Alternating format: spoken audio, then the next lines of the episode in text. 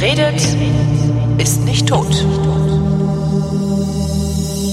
Willkommen zu einer neuen Ausgabe der Wissenschaft, worin es um Wissenschaft geht, mit dem Wissenschaftler Florian Freistetter. Und mit Holger Klein, der äh, ein Wissenschaftskommunikator ist, ein ah, ganz hervorragender. Ich, ich wurde geadelt. Dankeschön. Ich hätte nicht gedacht, dass dir noch was anderes einfällt als Holger Klein.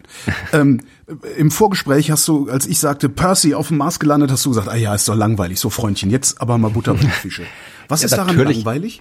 Natürlich ist das überhaupt nicht langweilig, ja. Also das war jetzt nur äh, so, um dich zu ärgern gesagt, aber äh, die Mission ist, es ist ja tatsächlich, also das habe ich jetzt eigentlich gerade nicht vorbereitet, aber es geht ja auch gerade so eigentlich, vielleicht will ich das spontan, äh, ein äh, Artikel durchs Internet, der ist äh, auf Golem äh, veröffentlicht. Mhm worden und heißt mit der Überschrift A Mars Rover Perseverance tut kaum Neues und kostet trotzdem viel. Perseverance also spricht man den aus. Ich habe dich okay. Hm. Perseverance. Perseverance. Ich, ich, ich stolper immer darüber. Ich habe jetzt angefangen, ich nenne ihn nur noch Percy, weil ich irgendwo gelesen habe, ähm, die NASA-Leute würden ihn auch Percy nennen. Hm. Ja, ja, das ist ja kann man, kann man auch Percy sagen dazu, klar.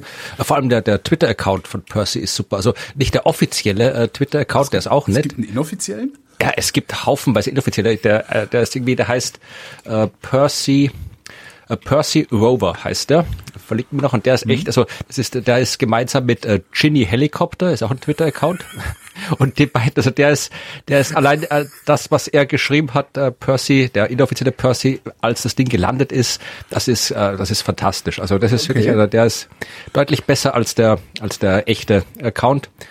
Und äh, in Kombination mit Genie Helikopter äh, sollten alle folgen. Ist wunderbar. Okay. Dann hat sich ja noch irgendwie der, der Sarcastic Rover eingemischt. Das war ein äh, auch ein, ein, ein inoffizieller Account vom letzten von Curiosity.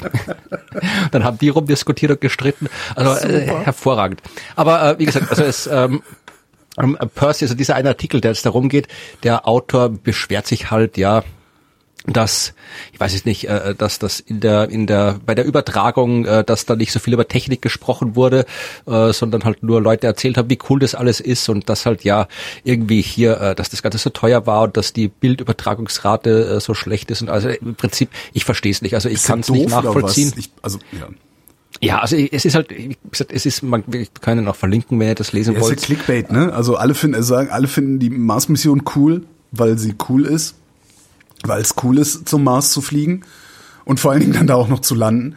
Äh, äh, du schreibst halt dagegen und kriegst dann deine Klicks. Also so macht der Axel Springer Verlag ja seit sehr vielen Jahren echt ein Vermögen. Ja, ich habe keine Ahnung, wo Golem dazugehört. Die sind ja, glaube ich, unabhängig, oder? Ja, oder aber die auch irgendwo dazu? können ja trotzdem sowas machen. Ja, also, also wie gesagt, das, also, ja. ich wollte es nur deswegen, eigentlich wollte ich den gar nicht ansprechen. Ich habe es ja deswegen erwähnt, weil du jetzt, äh, dass das inoffizielle, äh, nicht öffentliche Gespräch vor der Aufzeichnung öffentlich gemacht hast. Nein, also diesen den einen Witz, wo ich wollte, gesagt habe. Nicht, dass ich, dass da jemand glaubt, ich würde äh, dem genau. dazu stimmen. Also selbstverständlich war das und ist das äh, eine extrem coole äh, Mission. Also ich habe das äh, natürlich auch mir live angeguckt, äh, wie das Teil gelandet ist. Und äh, ja klar, es gab jetzt irgendwie nicht viel äh, zu sehen, weil es gab ja nichts zu sehen, wie das gelandet ist, aber allein so die Stimmung war halt schön. Mhm. Und äh, jetzt gibt's ja auch was zu sehen. Jetzt ist ja erst äh, heute, gestern Abend ist, sind die Bilder veröffentlicht worden, also die Bilder der Film veröffentlicht worden. Ja, das erste Mal gibt es einen Film, wo du quasi in Echtzeit zuschauen kannst, wie so ein Teil auf dem Mars landet. Ja, also ich nehme an, du wirst ihn gesehen haben. Ach, diese Mars-Mission hat keinen Applaus verdient und ich glaube, der Autor hört diese Sendung hier. Zumindest hat er früher Wind gehört. Ach so, das weiß okay. ich. Das, das weiß ich. Äh, ich habe jetzt gerade geguckt, wer es geschrieben Freundchen, hat. wenn ich dich noch mal irgendwo treffe, ne, ich weiß, wie du aussiehst. Natürlich hat diese Mars-Mission Applaus verdient, ohne dass ich deinen Artikel jetzt gelesen habe. Frechheit. Ja. So, ähm, ja, also äh, ich, hast, du, du, ich nehme an, du wirst das Video der Landung gesehen haben. Äh, das Video der Landung habe ich tatsächlich noch nicht gesehen. Nee, guck dir das an. Das ist wirklich toll. Also du siehst halt zuerst, ich glaube, es fängt an äh, mit der Öffnung des Fallschirmes, wo du halt dann siehst, wie der so am Fallschirm da so rumhängt. Dann mhm. wird das abgeteilt, dann siehst du hier die, die, das Hitzeschild wegfliegen und dann äh, schwebt er halt da so, oder schwebt, fällt schnell vor sich hin äh, auf die Marsoberfläche, das ist dann wirklich das immer näher und näher kommen und dann plötzlich rum äh, starten die Bremsraketen, dann wird das als Staub aufgewirbelt, dann löst sich unten so all das, was man halt immer so aus den Animationen kennt, ja, mhm. dieser Skycrane Manöver, wo dieser Rover dann abgesetzt wird, an Raketenplattform schwebend abgeseilt, was man halt aus Animationen kennt. Ja. Das siehst du in dem Video in echt. Ach cool. Ja, und das ist schon beeindruckend. Das ist jetzt noch mal abgesehen davon, dass es selbstverständlich eine technische und wissenschaftliche Leistung ist, äh, dieses Teil da auf dem Mars abzusetzen. Na, was ich, weil was, das ich, hat, was ich so interessant fand, war, dass sie, dass sie wesentlich präziser landen konnten als jemals zuvor in der Geschichte. Und das dann auch Ja, mit so einem natürlich. geilen Raketending, sie, was so ein Raketenkran. Wie, wie cool ist das? Mhm. Ja. Ja, aber das, das, das, äh, erstens mal ist es natürlich eine extreme Leistung, da zu landen, weil das hat außer den USA noch niemand geschafft und ob es ein anderes Land schafft, wird sich dann zeigen, wenn China probiert, im Mai äh, seinen Rover abzusetzen. Aber äh, es ist jetzt quasi abgesehen dafür, dass es eben nicht der die sind jetzt nicht nur deswegen hingeflogen, um dort zu landen und das war's, sondern das kommt jetzt alles erst. Aber allein dieses Video, das du wirklich siehst, also wir haben natürlich, wir haben Bilder, live, fast Live-Bilder vom Mars und so weiter, aber äh, wir haben es noch nie gesehen, wie etwas aus dem Weltall auf einem anderen Planeten landet. Das haben wir noch nicht gesehen bis jetzt. Und jetzt haben wir es gesehen. Also das sind wirklich beeindruckende Bilder, die, die sind äh, allein die sind es fast schon wert, ja. Äh, auch wenn da vielleicht welche widersprechen wollen, aber allein dieses Bild, das ist, das ist so beeindruckend, dass wir wirklich in der Lage sind, halt, ja, was auf einem anderen Planeten zu landen. Das wussten wir vorher auch schon, aber jetzt haben wir es gesehen. Ja, und das ist, ich finde das beeindruckend. Ja, ja stimmt. Das, ja. Jetzt existiert's. Und dann ja, was die Wissenschaft treibt, werden wir dann sehen. Also kann natürlich Ja. sein, dass das morgen kaputt geht, das Teil, und dann steht's rum und passiert nichts mehr. Ja, aber äh, ich gehe davon aus, dass wir da in den kommenden Monaten äh, und Jahren vielleicht die sogar Geologen werden sich freuen und die, die äh, Exobiologen werden wieder keine Mikroben kriegen, denke ich. mal. Ja, Ist wie immer. gucken wir mal. Also das ist halt das Problem. Also ich glaube auch nicht, dass da jetzt äh, Perseverance äh, die äh, Existenz von Leben oder vermutlich, wenn wenn wenn sowas überhaupt kommt, dann eben äh, von früheren Leben halte ich für wahrscheinlicher als äh, aktuelles Leben. Äh, Ich glaube nicht, dass das jetzt vermeldet wird, weil ich glaube, für das, um das wirklich eindeutig sagen zu können, also so dass da wirklich wissenschaftlich kein Zweifel besteht, ich glaube, das kriegst du entweder hin, wenn du, wenn Menschen vor Ort sind, oder wenn dann halt diese Proben, die da zurückgebracht werden sollen. Ich meine, das ist auch noch nicht klar, ob denn diese diese zweite Mission stattfindet. Achso, also wenn ich in wollte nämlich Proben, fragen, ob du weißt, wie weit die sind in der Vorbereitung, aber das ist gerade erst, das ist, es gibt nur ein Paper dazu, ne? ich glaube, ich bin mir noch nicht sicher, also das weiß man bei Weltraummissionen sowieso nie, da kann ja immer, braucht er wieder irgendwo bei einer Rakete explodieren, dann ist alles wieder auf, auf Stopp Ja. für die nächsten Monate. Also äh, da habe ich tatsächlich jetzt keinen Überblick, aber äh, das wäre halt die zweite Möglichkeit, wenn wir nicht Menschen auf dem Mars äh, lang genug sind, um diese Forschung anzustellen, dann wäre halt die zweite Möglichkeit, äh, dass halt in den Proben zufällig halt was drin ist, was man dann auf, dem, auf der Erde entsprechend untersuchen kann. Also ich glaube, ohne dass Menschen draufschauen, werden wir keine eindeutige ähm, Bestätigung haben, sofern es die halt gibt, dass äh, Leben auf dem Mars existiert hat. Also das wird äh, auch Perseverance nicht einwandfrei feststellen können. Aber wie gesagt, es gibt ja noch mehr. Also auch, auch diese Drohne, die ja auch in diesem Artikel ein bisschen abgewatscht wird, wie man in Österreich sagt. Ähm, ja klar, die macht nicht mehr als fliegen und die war teuer. Aber es ist halt, irgendwann muss man halt mal anfangen. Ja, also bis jetzt ist noch nichts geflogen auf dem Mars, also nur von oben nach unten und dann war es unten. Aber gezielt geflogen ist noch nichts. Und das ist halt, wenn, wenn wir es hinkriegen sollten, äh, tatsächlich ähm, standardmäßig Dinge auf dem Mars fliegen zu lassen, die Forschung anstellen können, dann wird es die Marsforschung oder die Planetologie allgemein äh, deutlich, deutlich verändern, weil da kann man viel mehr äh, in viel kürzerer Zeit abdecken. Man kann äh, irgendwie Dinge, die kann jetzt irgendwie, ich kann den, den, äh, ich kann so einen Rover jetzt, weiß ich nicht, irgendwie hier äh, Kilometer hoch auf einen Berg hochfahren lassen oder vielleicht doch, weiß ich gar nicht, aber ich kann ihn jetzt nicht irgendwie über Schluchten, ich kann schon in der Drohne kann ich in der Schlucht reinfliegen lassen, kann ich auf den Berg rauffliegen lassen, ja. Überall, das kann ich Dinge erforschen, die ich sonst nicht erforschen kann. Und um zu wissen, ob das geht, muss ich halt mal einen Teil hinschicken, äh, dass das halt mal ausprobiert. Und das macht halt dann nicht viel mehr als auszuprobieren. Ja. Ja, und das ist dann vielleicht teuer, weil es das erste ist. Aber so ist halt Wissenschaft. Da, Ja, ja. das, das, das, ich- irgendwie, ich das ja zu kritisieren, finde ich lächerlich. Ja, ja, das geht mir ja genauso. Also das ist, äh, ich, ich finde auch dieses ganze, das ist jetzt auch, gibt jetzt auch wieder neues Geld für den ITER. Ähm, ich Ach, das hatte ich auch in meiner Liste, ja. Und haben, äh, wo, wo ich dann auch denke, also da, da regen sich ja auch alle so drüber auf. Und ich habe ja vor, vor Jahren auch mal einen, einen Resonator zur, zum ITER gemacht. Ähm, ich weiß gar nicht mehr, was, was das für eine Zahl war. Irgendwie sagte dann die, die, die, die Forscherin, mit der ich gesprochen habe, ja, und das kostet so und so viel Milliarden Euro. Und ich habe dann spontan so kam aus mir raus, so, oh, das ist aber günstig. Irgendwie, weil, weißt du, dann kostet Ja, halt also- eine Milliarde und dann kriegt der ITER halt, wie viel hat er jetzt gekriegt? Fünf Milliarden hat er? 5,6 Milliarden bis für 2027. sechs Jahre, genau. Und dann sind das 5,6 Milliarden. Das bringt im Zweifelsfall, jetzt können wir natürlich, alle ITER-Witze habe ich schon mal gehört, ja, also auch wann er fertig ist, nämlich in 20 Jahren, seit 20 Jahren. Ähm, das das bringt die Menschheit im Zweifelsfall wenigstens voran. Ja? Aber die gleiche Genau. Kohle in die Lufthansa zu gießen, bringt überhaupt niemanden voran. Noch nicht mal deren eigene Flugzeuge, weil die fliegen nicht, weil keiner reinsteigt. Das Ja, ich finde ich halt- immer so, ich finde immer so dieses, "Bah, ja, Wissenschaft, das bringt ja alles nichts. Das, ich, dann, dann geht bitte alle mal zu Fraunhofer, wenn ihr unbedingt sofort Geld äh, haben wollt, die da hinten rausfällt. Aber das ist halt, es ist ja immer Grundlagenforschung. Und Ja, das also kostet ich halt Geld. Und, und das Geld kostet, der Witz momentan ist ja auch, dass Geld nichts kostet. Ja, also du kannst als Staat kannst du jetzt zur Zentralbank gehen, kannst dir da Geld holen und äh, musst noch nicht mal Zinsen dafür zahlen. Das heißt, eigentlich könnte die Bundesrepublik Deutschland einfach 100 Milliarden Euro in eine eigene Raumfahrtagentur investieren und den Mars Sag das, sag oder das, sowas. sag das Also- den Bayern, die haben das doch, oder? Stimmt. die Bäcke, genau. Ja. Ja, also gesagt, die. ITER-Meldung habe ich auch in meiner Liste, weil die auch interessant fand. Ich habe mich ja im, Ja. im letzten Jahr ausführlicher ein bisschen mit ITER beschäftigt, weil äh, ich das für die für unsere Science Buster Show recherchiert habe, die ja um, um Klimawandel äh, sich dreht, die ja auch schon wieder seit einem Jahr im Wesentlichen pausieren muss, äh, aber irgendwann vielleicht mal wieder auf den Bühnen aufgeführt werden wird.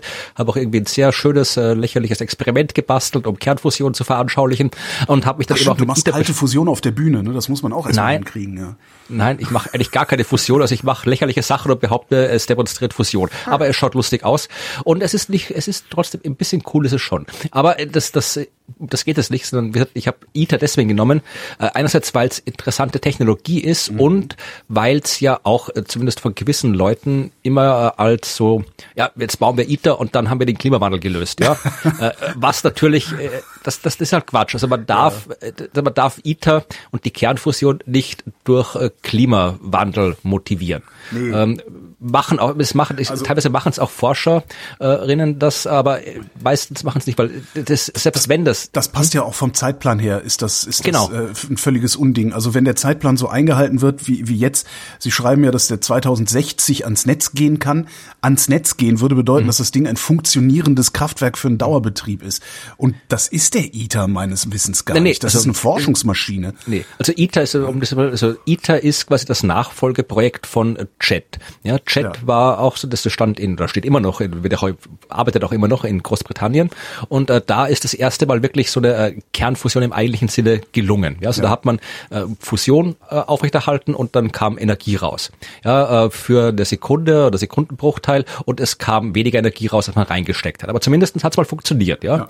und dann äh, hat man jetzt eben ITER gebaut und ITER ist eben ein Forschungsreaktor. ITER ist nicht dazu gedacht, äh, zu demonstrieren, dass man mit Kernfusion wirtschaftlich Energie gewinnen kann, sondern ITER soll zeigen, dass äh, Kernfusion, Kernfusion prinzipiell, ja, also prinzipiell, also nicht nur machen kann, sondern dass man quasi das auf eine Art und Weise machen kann, die vielleicht mal zu einer wirtschaftlichen Produktion führt. Also mit ITER wird ganz viel ausprodu- äh, ausprobiert. Also es geht ja auch darum, äh, dass das äh, zum Beispiel die, die, die habt die Details jetzt nicht im Kopf, aber du brauchst da das Zeug, was fusioniert, das soll dann quasi direkt aus dem, soll dann quasi während der Fusion erzeugt werden, irgendwie aus irgendwelchen Berylliumplatten wird dann irgendwas rausgeschlagen und so weiter. Das sind alles Techniken, die halt prinzipiell vielleicht funktionieren sollten, aber halt, man weiß es eben noch nicht. Darum macht man es. Es ist reine Forschung. Und wenn ITER alles das macht, ja, und alles das schafft, was es schaffen soll, dann wird es ein Nachfolgeprojekt geben. Ja. Ja, das heißt dann Demo. Und Demo, also mehr als den Namen gibt's von Demo noch nicht, oder es gibt aber noch nicht mal einen Namen, das ist nur das Akronym Demo. Ja, also äh, Demo wird dann ein noch größerer Reaktor sein, weil man weiß, dass äh, dass halt ITER, also wenn du wirklich wirtschaftlich Energie produzieren willst mit Kernfusion, dann muss das Ding größer sein als ITER. Und Demo soll dann halt mit dem Wissen von ITER äh, zeigen, okay, wenn wir das wirtschaftlich bauen, weil da hängt ja noch oben Mengen Infrastruktur dran heran. Ja, also du musst die Energie ja nicht nur erzeugen, du musst sie rauskriegen, das ganze Werk muss irgendwie laufen. Also all das muss dann auch noch getestet und integriert werden und das soll mit Demo erforscht werden. Und wenn dann Demo all das schafft, was es schaffen soll, dann wird das der Ausgangspunkt quasi für das erste echte wirtschaftlich kommerzielle Kernfusionskraftwerk. Ich glaube, da gibt's äh, die, die, die Bezeichnung Proto dafür und sonst eigentlich, glaube ich, nichts. Ja? Ja. Und es ist noch nicht mal klar, ob dann irgendwie Demo oder Proto, ob das jetzt irgendwie eben so, auch so immer, wir, wir reden da über 2100 frühestens. Ja, ja, genau, genau. Und Also das, das ist das, das, da ist da, da, bis dahin, bis dahin ist wahrscheinlich aus dem Wendelstein, aus dem deutschen, äh, äh, aus der deutschen Fusionsmaschine äh, eventuell sogar schon längst ein Kraftwerk geworden. Also ITER, Genau, also das ITER ist- extrem langsam, be- wenn man sich das so anguckt. Genau. Also das ist ja auch was, also Demo und Proto, diese, diese potenziellen äh, Fusionskraftwerke der Zukunft, da ist aber nicht klar, ob das jetzt quasi hier äh, so ein, so ein äh, Kernfusionsreaktor der Form von äh, Stellarator ist, also so wie es äh, Wendelstein ist, oder ob es ein Tokamak ist, ja. wie ITER. Das ist auch was. Also wenn man draufkommt, ja, Tokamak ist schön, aber Stellarator ist halt besser, dann wird man halt dann im nächsten Schritt nach ITER einen Stellarator bauen. Oder halt auch nicht, je nachdem. Also das muss man auch alles erstmal rausfinden. Ja. Und ähm, das ist halt, also selbst wenn alles extrem nach Plan verläuft, was es bei dieser Art der Forschung nie tut, ja, ja. Äh, dann, dann wird, werden wir irgendwie Obwohl, kommerzielle Kernfusion irgendwann der, erst in der, der zweiten Hälfte des nächsten, also dieses Jahrhunderts ja, haben. Also der, aber der ist der Wendelstein ist doch einigermaßen im Plan gelaufen. Nee, der ist auch wahnsinnig teuer geworden dann hm. letztlich. Ja, ja. Ja, ich Zeit, weiß der Zeitplan hat, glaube ich, gestimmt, aber die Kosten sind dann irgendwie, äh, wie es so schön heißt, aus dem Ruder gelaufen. Aber, ja, und ich weiß jetzt auch gar nicht, wie weit jetzt Wendelstein ist, also was deren Ziel überhaupt war, also wie weit entfernt die sind, das irgendwie äh, so zu skalieren, dass Energie das, rauskommt, das also Ziel, wirtschaftliche Energie rauskommt. Das Ziel war, ähm, die hatten ja, die hatten ja vorher hatten sie einen, ähm, ähm, ähm ich glaube, ein Tokamak war das in Garching äh, stehen, den haben sie gezündet. Das war irgendwie die erste Zündung, die sie hingekriegt haben. Und aus der Zündung haben sie Daten, äh, da sind dann halt jede Menge Daten rausgefallen. Ähm, und aus diesen Daten haben sie die Magnete für Wendelstein konstruiert. Das hat zehn Jahre gedauert. Und äh, Wendelstein ist, also wenn ich das richtig verstanden habe, ist das wirklich the Proof of Concept, ähm, dass das Ding auch lange brennen kann. Und meines Wissens haben die da schon 30 Minuten gebrannt. Äh, ja, ist die Frage halt, wie viel und, Energie dann, wie das skalieren, die ja, Skalierung der, der, ist selber das Problem ich hatte einen Resonator, einen Resonator-Podcast aufgenommen mit dem äh, technischen Leiter die, vom Wendelstein. Und der sagte, äh, das ist, das ist, das ist jetzt das, der, der letzte, der letzte Proof of Concept, bevor wir einen, äh, Kraftwerk bauen. Ja, das sagen die immer. Ja, gut, das kann natürlich sein. Aber also, also ich hatte den, ich, ich, ich fand, er klang seriös. Und natürlich ist, wenn der jetzt, wenn die jetzt ein Kraftwerk bauen, äh, dann steht da ein Kraftwerk, aber das ist auch ja. wieder ein Proof of Concept Kraftwerk. Ja, ja das, das ist, ist, ja nicht, das ist ja nicht, das ist das, das ist ja komplizierter als ein Atomkraftwerk und ein Atomkraftwerk zu bauen dauert schon ein Jahrzehnt. Ja, eben, das ist der nächste Punkt. Also selbst wenn du dann quasi so ein Kraftwerk hast, egal ob es jetzt aus dem aus dem Tockerbug oder aus dem äh, genau, Generatorkonzept rauskommt, halt dann müssen die Dinge Drucker und ist dann äh, betriebsbereit, sondern und dann ja. müssen die ja überall auf der Welt stehen. Und dann musst ja. du die ganze Infrastruktur so umbauen, dass wir halt die ganzen anderen Kraftwerke nicht brauchen. Also äh, das die die die Kernfusion ist wirklich, äh, das ist etwas, das ist ein wichtiges Projekt und da kann man ruhig Geld drauf schmeißen. Äh, das das nützt uns. Selbst wenn das nichts nutzt, haben wir was gelernt. Ja, also es ist ein genau, Projekt, das so wertvoll ist, dass wir es ausprobieren sollten. Ja, und äh, klar, also man kann natürlich jetzt, was auch viele Leute tun, irgendwie drüber meckern, ja, dass da in, in, in äh, bei ITER äh, sehr viel auch äh, schlechtes Management stattgefunden hat. Also das war ja, ja tatsächlich so, dass da viel äh, aufgrund von Managementfehlern, da, da gibt ein Buch, das ist ein schlechtes Buch, muss ich sagen, es ist schlecht geschrieben, aber es enthält ein paar interessante Informationen. Mhm. Ähm, das einzige Buch über ITER, was es meines Wissens nach gibt. Also was kein wissenschaftlicher Fachartikel ist, wo es halt irgendwie erklärt wird, du hast halt wirklich, du hast halt so viele Länder, die mit dabei sind, ja. ja. Und, da, und dann kommt irgendwie ein Land, da kommen die USA und sagen, ja, ne, wir sind jetzt doch nicht wieder Mitglied und dann ein paar Jahre später kommen sie, wir sind wieder Mitglied. Dann musst du natürlich, du kannst jetzt nicht einfach sagen, so, hier, äh, äh das, jedes Land will ja was beitragen, jedes Land muss ja was beitragen. Das, die, die Techniken müssen ja alle Länder quasi lernen und alle davon profitieren. Das heißt, das führt dann halt zu so absurden Sachen, dass halt quasi die eine Hälfte von den Spulen, die gebraucht werden, wird in dem Land gebaut, die andere mhm. Hälfte im anderen Land und dann müssen die aber übereinstimmen und das, also da ist halt enorm viel, was auch gemanagt werden muss und wenn du halt viel managen musst und das halt äh, nicht von der den besten Personen gemacht wird, dann ja. machst du da viel Fehler, ja. Ja, und es also gibt auch noch einen halt konzeptionellen Fehler äh, in diesem ganzen ITER-Ding, eben dadurch, dass es so ein internationales Projekt ist, ähm, sind sie hingegangen und haben äh, das Ding so designt, dass jedes einzelne Land das theoretisch auch in Eigenregie machen könnte und haben sich daran dann am äh, ja, ingenieurtechnisch oder wissenschaftlich schwächsten Land orientiert. Das heißt, es wird nicht der bestmögliche ITER gebaut, sondern es wird der ITER gebaut, den alle hinkriegen können. Was auch problematisch ist. Äh, weiß ich jetzt gar nicht, ob das die, die Forscherin damals on-air oder off-air mir erzählt hatte. Also es gibt ja so Sachen, die erzählen Wissenschaftler in dir nicht äh, in ein ja. Mikrofon. Und das sind dann die wirklich interessanten Dinge. Ja, genauso wie. Ja, also wie gesagt, ITER ist, ITER wird, ist, ist, ja. war vermutlich auch nie, ich weiß jetzt vielleicht damals in den 50ern hat man vielleicht auch auf Kernfusion wirklich da gedacht, dass das, was jetzt irgendwie bald hat als Energiequelle, aber ich glaube, ITER ist nie seriös als Projekt zur, zur Rettung der Welt vor, vor der Klimakrise gedacht. Damals ja, hat man auch noch gedacht, dass äh, mit Kernspaltung ähm, wir unendlich viel kostenlose Energie hätten Hat sich rausgestellt, stimmte auch nicht. Ne? Also ja. Ja, ich kann mich erinnern, ich habe ein Interview gelesen, wo sie auch dann, dass man die, die Pioniere, die Kernfusion quasi damals in den 50ern, da hat sie wirklich noch leicht ausgeschaut. Ich gedacht, man kriegt das locker hier irgendwie so einen kleinen Setup im Labor hin. Ja? Einfach nur heiß genug machen, zusammenschmeißen. Die haben gesagt, ja, okay, wenn wir das haben, dann wird der Strom auch nichts mehr kosten. Ja? Also das mhm. ist so simpel, das wird dann einfach einfach rausgehauen und fertig. Das, da braucht keiner mehr für Strom bezahlen, weil das so, so viel so einfach zu erzeugen ist. Also ja, man hat die Dinge sich oft anders gedacht, als sie dann wirklich waren. Wobei, also bist du denn, also ich, ich bin mit meinem Laienverstand äh, ja trotzdem aber zuversichtlich, dass die Menschheit irgendwann sowas sehen wird. Dass wir irgendwann ja. solche, solche, ja nicht Kraftwerke, ja doch solche Kraftwerke sehen werden.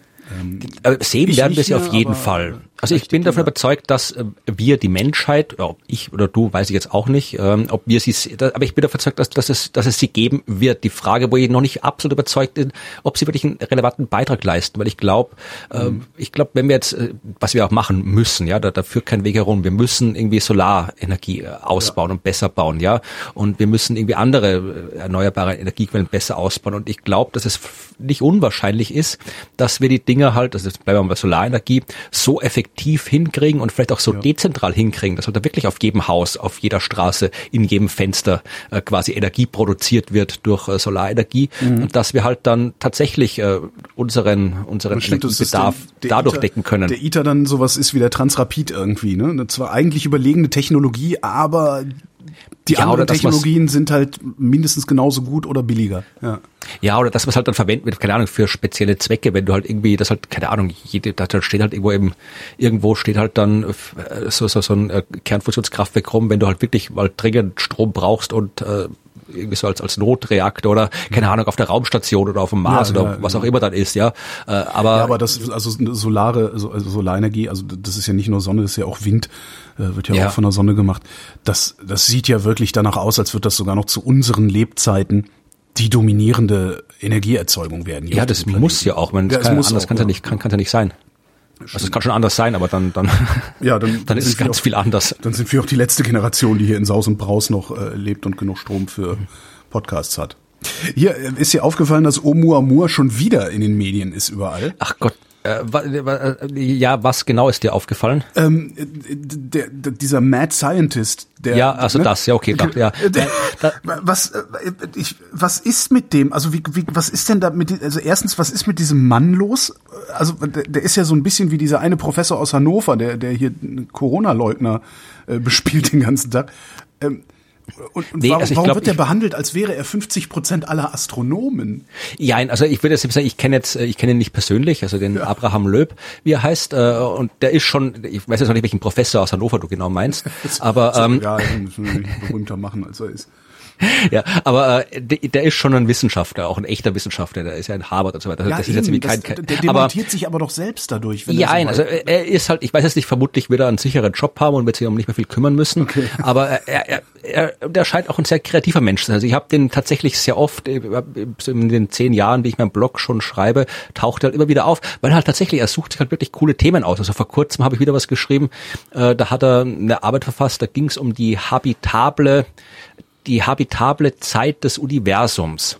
Ja, also dass die Idee dahinter, die ist, das sind, es sind immer sehr simple, coole Ideen. Also die Idee mhm. ist, ähm, du hast ja sowas wie kosmische Hintergrundstrahlung. Ja. ja. Also das ist die quasi die allererste Energie, die im Universum, also die allererste, das allererste Licht des Universums. Das, 400.000 Jahre. Rauscht, ja.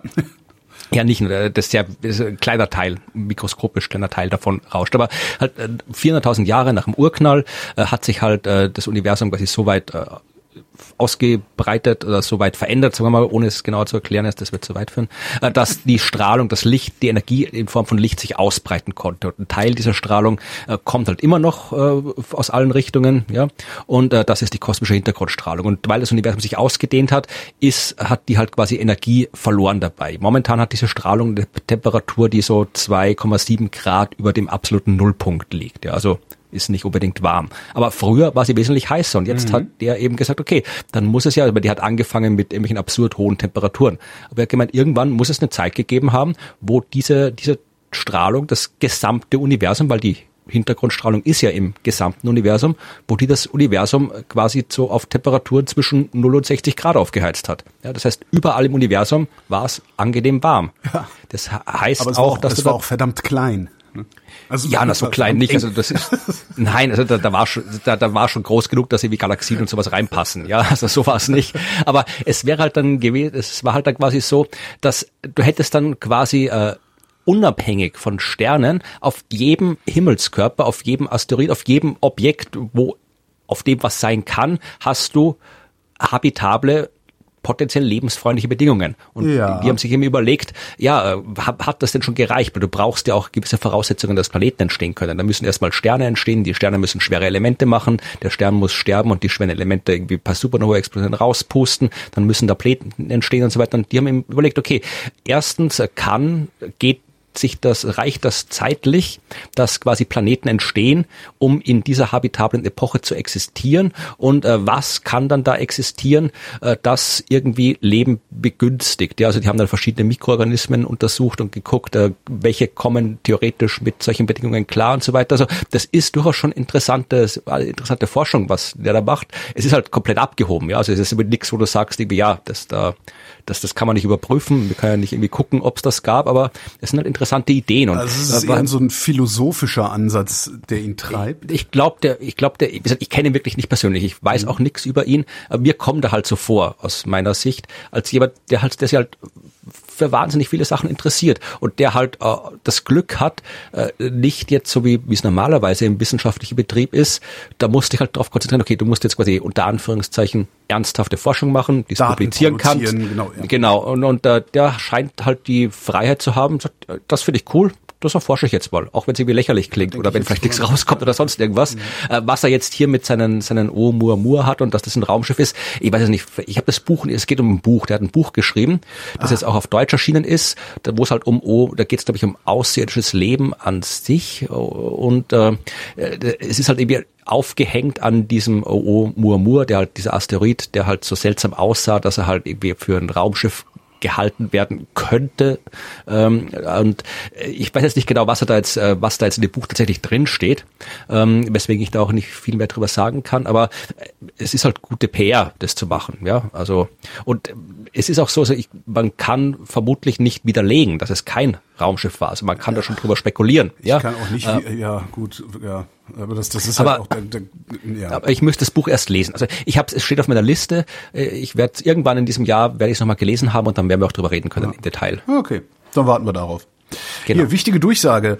Ähm, wenn du, wenn du Covid-19 hast, ne, ist einer der häufigsten Tipps, die du bekommst, weil alle, alle Leute geben. Krieg nicht Covid-19, Tipp Nummer eins. Das ist, das ist der beste Tipp.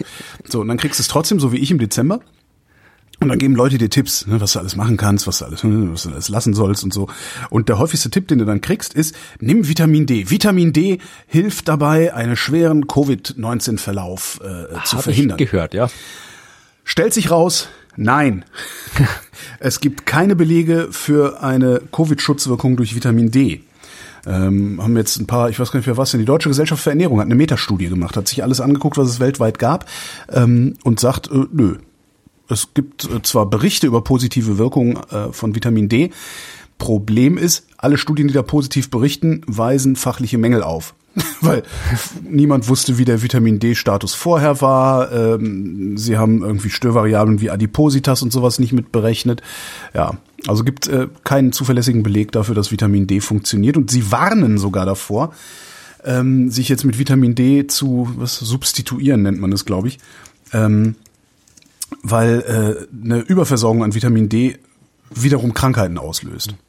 Gut, ja, aber in der Sonne sitzen ist nicht gefährlich. Nee, in der Sonne sitzen ist super. Und wenn dein Vitamin D-Spiegel niedrig ist, ist es auch nicht blöd, Vitamin D zu dir zu nehmen. Ja. Aber es gab ja dann auch wirklich einen, so wie ich das zumindest empfunden habe, einen regelrechten Run auf Nahrungsergänzungsvitamin D. Weil alle dachten so, ich muss jetzt Vitamin D essen, dann erkranke ich nicht schwer. Und das ist halt Stuss. Ja. Was ein bisschen schade ist.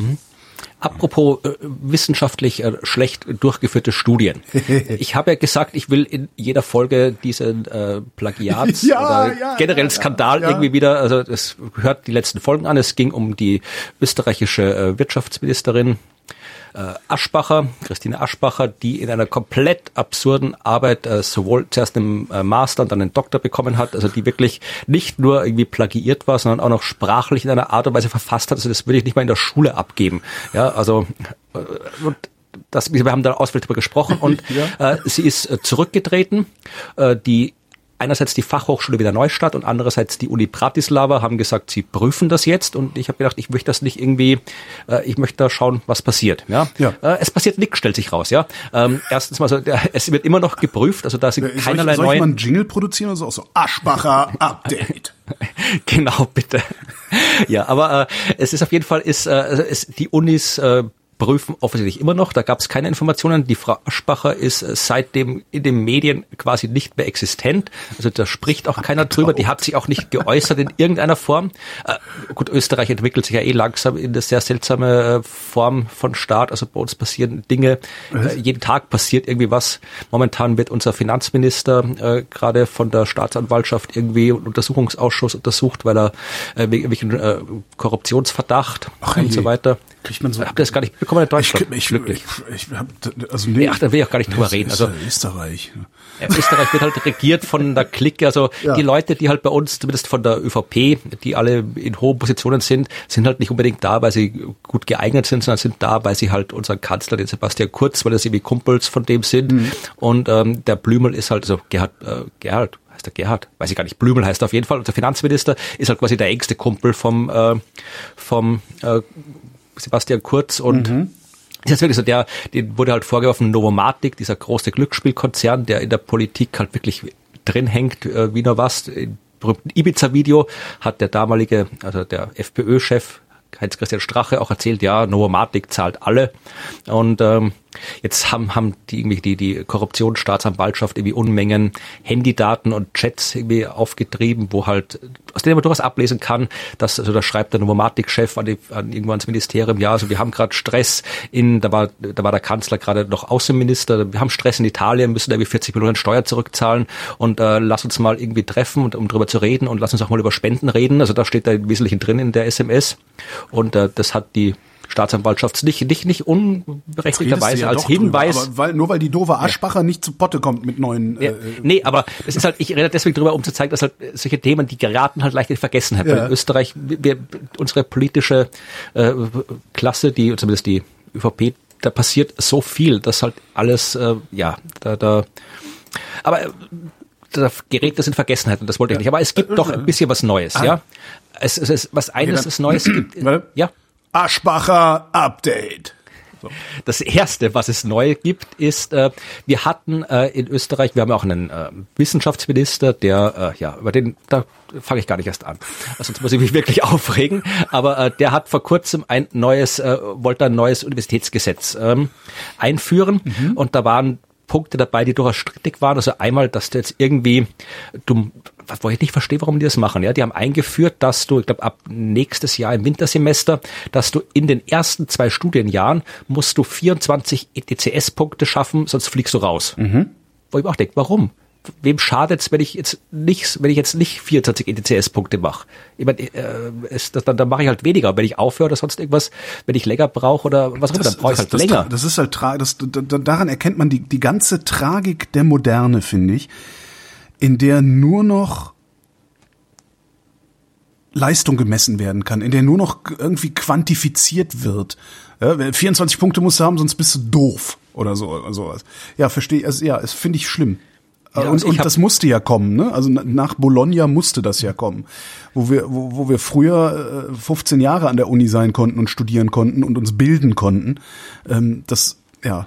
Das- das- Ja, also ich, meine, ich habe auch sch- schnell Das studiert. ja, kann man ja vergleichsweise, machen, wenn man da Bock drauf hat. Aber Ja. man kann es halt Nee, auch lassen. Ne? Also das ist Nee, halt, also ich das, wollte sagen, wenn ich, aber ich habe halt wirklich, ich habe halt in der Schule wenig, bei der Ausbildung in der Schule in, in Mathematik war wirklich, ich habe nichts gekonnt in Mathematik von der Schule her. Physik war ich so mittelmäßig und ich habe halt eine Zeit lang gebraucht, bis ich das quasi einge, bis ich da das, das aufgeholt habe. Ja, also wenn ich gleich ganz am Anfang da irgendwie voll die Leistung bringen hätte müssen, die erste Mathe-Vorlesung bin ich durchgefallen, muss ich wiederholen. Ja, ähm, also das, das, das man braucht halt Zeit. Ja, eben. Und das, ja, ich finde das, ich finde das furchtbar. Das ist aus, das kommt aus der gleichen Denkweise, die ähm, auch in Deutschland immer gesagt hat, ja, 13 Jahre bis zum Abitur ist zu lang, 12 Jahre ist viel besser, weil dann ist man schneller fertig. Ja, aber warum? Aber was, warum? Was ist jetzt für, für wen genau ist das von welchem Vorteil, dass ich mit 17 Abi mache und nicht erst mit 18? Zum Beispiel. aber- Das- Aber der eigentliche Punkt, warum ich das angesprochen habe, in ja. diesem Gesetz stand auch drin, dass äh, Plagiate verjähren. Ja, also Plagiate Och, nach, glaube ich, nach 30 Jahren, nach 30 Jahren sollen sie verjähren. Das heißt, du kannst dir quasi so den, so den Titel ersitzen, ja. Warum sollte man sowas in ein Gesetz schreiben? Ich habe keine Ahnung. Also, da müssen wir noch mal drüber nachdenken. Ja, aber Unfassbar. jeweils, äh, jetzt, jetzt, erstens mal haben dann halt Leute äh, protestiert und jetzt haben sie diese ETCS-Punkte, jetzt sind es nicht mehr 24, sondern nur mehr 16, mhm. die du machen musst, ja. Und ähm, sie haben jetzt das äh, abgeschafft, das Plagiate verjähren, äh, angesichts des Aschbacher Falls. Ja, also zumindest da hat sich was getan. Also äh, auch die, die vor 30 Jahren plagiiert haben, müssen trotzdem noch, sollen trotzdem, äh, dürfen trotzdem noch nervös werden. Ja, ja. also auch ist, äh, müssen nervös passieren. werden, ja. weil die haben ja ne, vor 30 Jahren haben sie ja alle noch gedacht, komm, das merkt keine alte Sau. Äh, und jetzt graben sie die Dinge alle aus. Ich finde das ja sehr, sehr lustig. Ähm, vielleicht hört das dieses Unwesen mit diesen Doktorarbeiten dann ja oder diesen Doktortiteln. Und das, die haben tatsächlich auf. Ja die haben auch wirklich Strafen eingeführt, ja. Also, es ist halt immer schwer, sowas aufzudecken. Also vor allem, also mein Plagiat an sich ist, ist kann man schon aufdecken. Also wenn du äh, einen Titel unberechtigt führst und plagiert hast, dann zahlst du Strafen äh, äh bis, leider nur bis 15.000 Euro. Also ich weiß nicht, was du machen musst, um das, äh, das äh, zu erreichen, das Höchste. Und das Schöne ist, ich glaube, wenn du äh, derjenige bist, der, der, der, der, der, der der das schreibt, ja, also der die Arbeiten anbietet zu schreiben, dann äh, ist die Höchststrafe, glaube ich, bei 60.000 Euro. Also das ist schon ist schon ein bisschen was. Ja, es trifft aber wahrscheinlich auch nur auf die Leute zu, die nicht in derselben Partei sind wie euer schmierlappiger Ministerpräsident. Ne? Ja, Ministerpräsidenten haben wir auch ein paar schmierlappige, aber ist der Kanzler, den du meinst. Äh, äh, Kanzler meine ich. Ist das Kanzler? ja. ja. ja, vermutlich. Aber ja, ja meine ich den, den, den Versicherungsvertreter. Ja, ja genau. Ja, da haben wir auch einige, auf die das zutrifft. Aber so die ganze, wir haben so eine ganze Versicherungsvertreter-Clique, die uns regiert quasi. It's the economy, stupid. Ähm, ja. Und dann hm? ein kurz noch ein Nachtrag noch, äh, dann können wir das Aschbacher Thema fast abschließen. Fast. Ähm, ja, äh, es läuft, das wird sich vermutlich, äh, wir nehmen heute am, äh, am äh, 23. 23. auf. Mhm.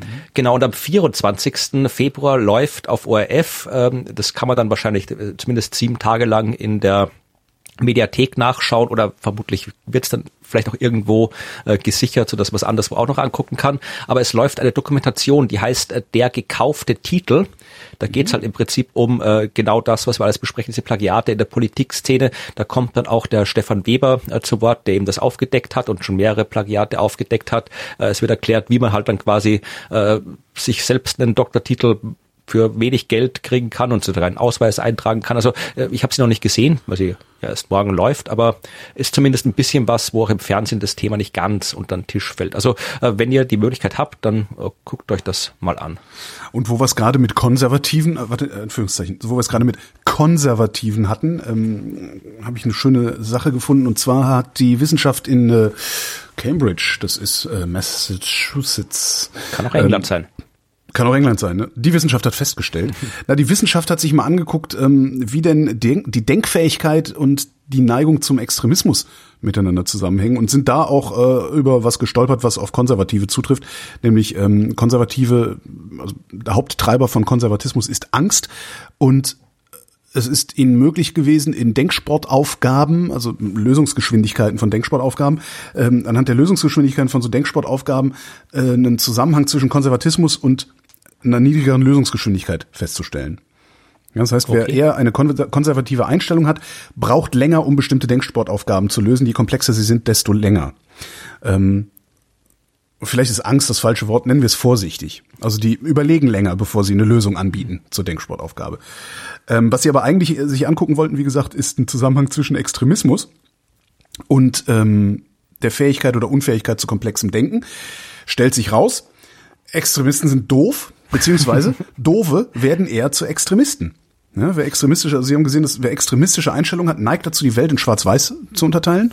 Kennen wir aus dem Alltag. Ähm, und vor allen Dingen haben diese Leute Probleme, komplizierte Aufgaben zu lösen. Ähm, also ja, weil die Welt halt nicht schwarz-weiß ist, sondern genau, kompliziert und, ist. Genau, die ist kompliziert und sie kriegen die Aufgaben dann schlechter gelöst. Ist jetzt nicht so, dass sie alle äh, da sitzen und ne, die Klötzchen, die Bauklötze nicht in die richtige Form gesteckt kriegen. Das jetzt nicht. Ähm, sind auch ein paar dabei. Das ist bestimmt. Außerdem haben sie eine schlechtere Impulskontrolle und sind sehr schön widerstandsfähiger gegen Fakten. ja, ganz hübsch.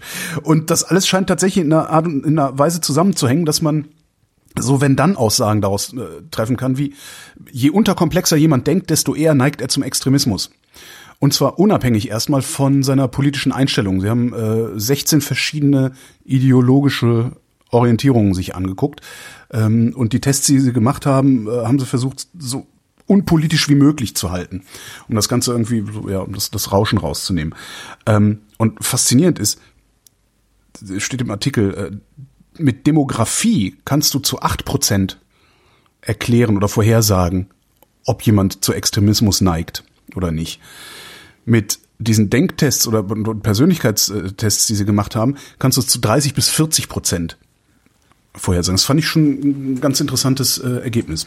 Ja. ja, ich auch. Klingt, ja, es ist, es ist einerseits ist es ein bisschen offensichtlich, aber es ist dann im Detail dann doch interessant. Ja, ja, ja, das ist, das ist halt ein, diese, diese, diese typischen ähm, Binsen, Binsenweisheitsforschung, ne? Ja klar, er ist Extremist, natürlich kann er nur schwarz-weiß denken. Sonst wäre er ja kein Extremist, aber dass sich das auch tatsächlich messen lässt, finde ich halt faszinierend daran. Weil du siehst vom Extremisten ja immer nur den Extremismus, aber nicht den Rest der Persönlichkeitsstruktur. Ja, ich habe auch noch eine schöne Meldung. Ich habe gleich noch eine andere schöne Meldung, die dazu passt, aber davor noch eine, um das, das, das Image Österreichs, das ich jetzt vorhin gerade ramponiert habe, wiederherzustellen. äh, Österreich steht jetzt an der Spitze der Europäischen Weltraumorganisation. Da ist äh, Anfang März äh, wird es einen neuen Generaldirektor geben. Bis dahin war es ja äh, Deutscher, äh, Werner, glaube ich. Äh, ah, Vorname ja, fällt hm. mir gerade nicht ein. Mir aber nicht. Manfred, nee, das war der, nee, das war Verteidigung. Irgendein Doppel, Doppelname, glaube ich, aber Egal. Aber was, ist ja auch egal, er ist jetzt weg, jetzt kommt ein neuer und zwar äh, ist äh, das neue äh, Generaldirektorium wird von Österreich besetzt und zwar, der tut mir echt leid, äh, der heißt Aschbacher. Aschbacher in Space. Also Josef Aschbacher. Super. Das, das ist ja wirklich, das ist ja wirklich mal furchtbar, der arme Mann. Ja also äh, sie sind nicht verwandt, ja. Das ja. wurde, glaube ich, das ist witzigerweise, also das ist jetzt ähm, jetzt im März übernimmt er den Job, aber quasi so die die Nominierungsphase und alles, das kam ungefähr Anfang des Jahres, also gerade wie die die andere Aschbacher da aufkam und der musste echt, also wie er in den Medien war, jetzt hier er wird's, hat er musste wirklich aber extra sagen, ja, ich habe mit der Frau nichts zu tun, wir heißen nur gleich. Space Aschbacher. Ich, nein, nein, ich bin der Space Aschbacher. also eben, ich verlinke ein Interview äh, ja. mit ihm. Ich, weiß, ich habe jetzt noch nicht genau geschaut, was er jetzt, wie jetzt seine Agenda genau aussieht und so weiter. Vermutlich nicht dramatisch unterschiedlich als bisher, weil auch wenn du Direktor bist, kannst du ja nicht so viel umdrehen und alles. Aber er, eins, was er, was er gesagt hat in dem Interview, ist vor allem, also er will halt schauen, er möchte vor allem halt quasi die Erdbeobachtung stärken. Also wirklich halt irgendwie die, also jetzt äh, Umwelt, äh, mhm. Satelliten, Katastrophenschutz, Klimawandel, also das, das, das möchte er wirklich äh, halt auch stärken, was, was ja durchaus auch gut ist. Ja. Haben wir da eigentlich gerade irgendwie was in der Pipeline. Oh, die, äh, das die Frage. Also es gibt das Copernicus-Programm, das ist so ein Programm, wo ständig neue äh, Satelliten gestartet werden. Äh, wir hatten vor kurzem mal, haben wir über einen geredet, ähm, der irgendwie die so so in, in Echtzeit, glaube ich, den Meeresspiegel misst. Ja. Ich weiß aber gerade nicht mehr, wie das Teil hieß, aber wir hatten drüber gesprochen. Ja, das, vor, ist gar nicht so lange her. Eine LIDAR-Maschine war das, glaube ich, ne? Genau, Sentinel 6 war das. Ah, okay. Der ist jetzt, äh, und da kommen dann noch mehr dazu. Also ich weiß jetzt gar nicht, wie weit das läuft, aber das, das Sentinel 6 war hier im November 2020 ist er mhm. gestartet. Ja. Nee, ist aber nicht wieder, ist, ist auch nur Radar, schade. Naja. Ja, also wir führen jetzt, wir, wir führen jetzt hier Europa ins Weltall. Bayern können mitkommen, wenn sie wollen. Ja. Aber wir, wir sind an der Spitze. Aschbacher Antrieb, der neue, neue Aschbacher. Genau. ja. Ähm, was haben wir denn hier noch Feines? Äh, die Wissenschaft hat nachgeschaut, was in Sauerteig steckt. Ist ja gerade jetzt in diesen Lockdown-Zeiten, ne, mittlerweile macht ja jeder. Habe ich noch nie gemacht tatsächlich. Du hast noch nie Sauerteig, Sauerteig gemacht? Nee. Also ich back sehr gerne und viel, aber ich, wenn, ja ich bin eher so der der Torten Süßkram Bäcker, mhm. also das macht mir viel mehr Spaß, also Brot auch, aber meistens äh, ich mag auch lieber so äh, italienische Art von Brot, also das so so Hefebrot äh, ohne viel Gewürze und allem drum und dran.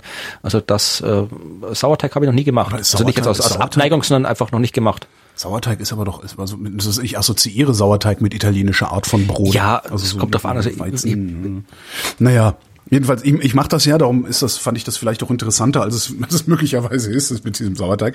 Jedenfalls haben sich die Mikroben im Sauerteig angeguckt und nicht nur das, sondern äh, haben wirklich 500 Sauerteigproben ähm, weltweit zusammengesammelt. Äh, in den USA, in Europa, äh, hier Asien, Australien, überall sind sie hingegangen und haben von den Bäckern Sauerteigstarter genommen. Also du hast dann so ein Gläschen Sauerteig im Kühlschrank und wenn du ähm, das Brot backen willst, nimmst du halt ein bisschen von diesem Sauerteig, ähm, mischst den unter dein Mehl und wartest darauf, dass die Mikroben da drin äh, das gesamte Mehl einmal durchge mikrobisiert haben. Was auch immer die damit machen, jetzt weiß ich auch nicht so genau.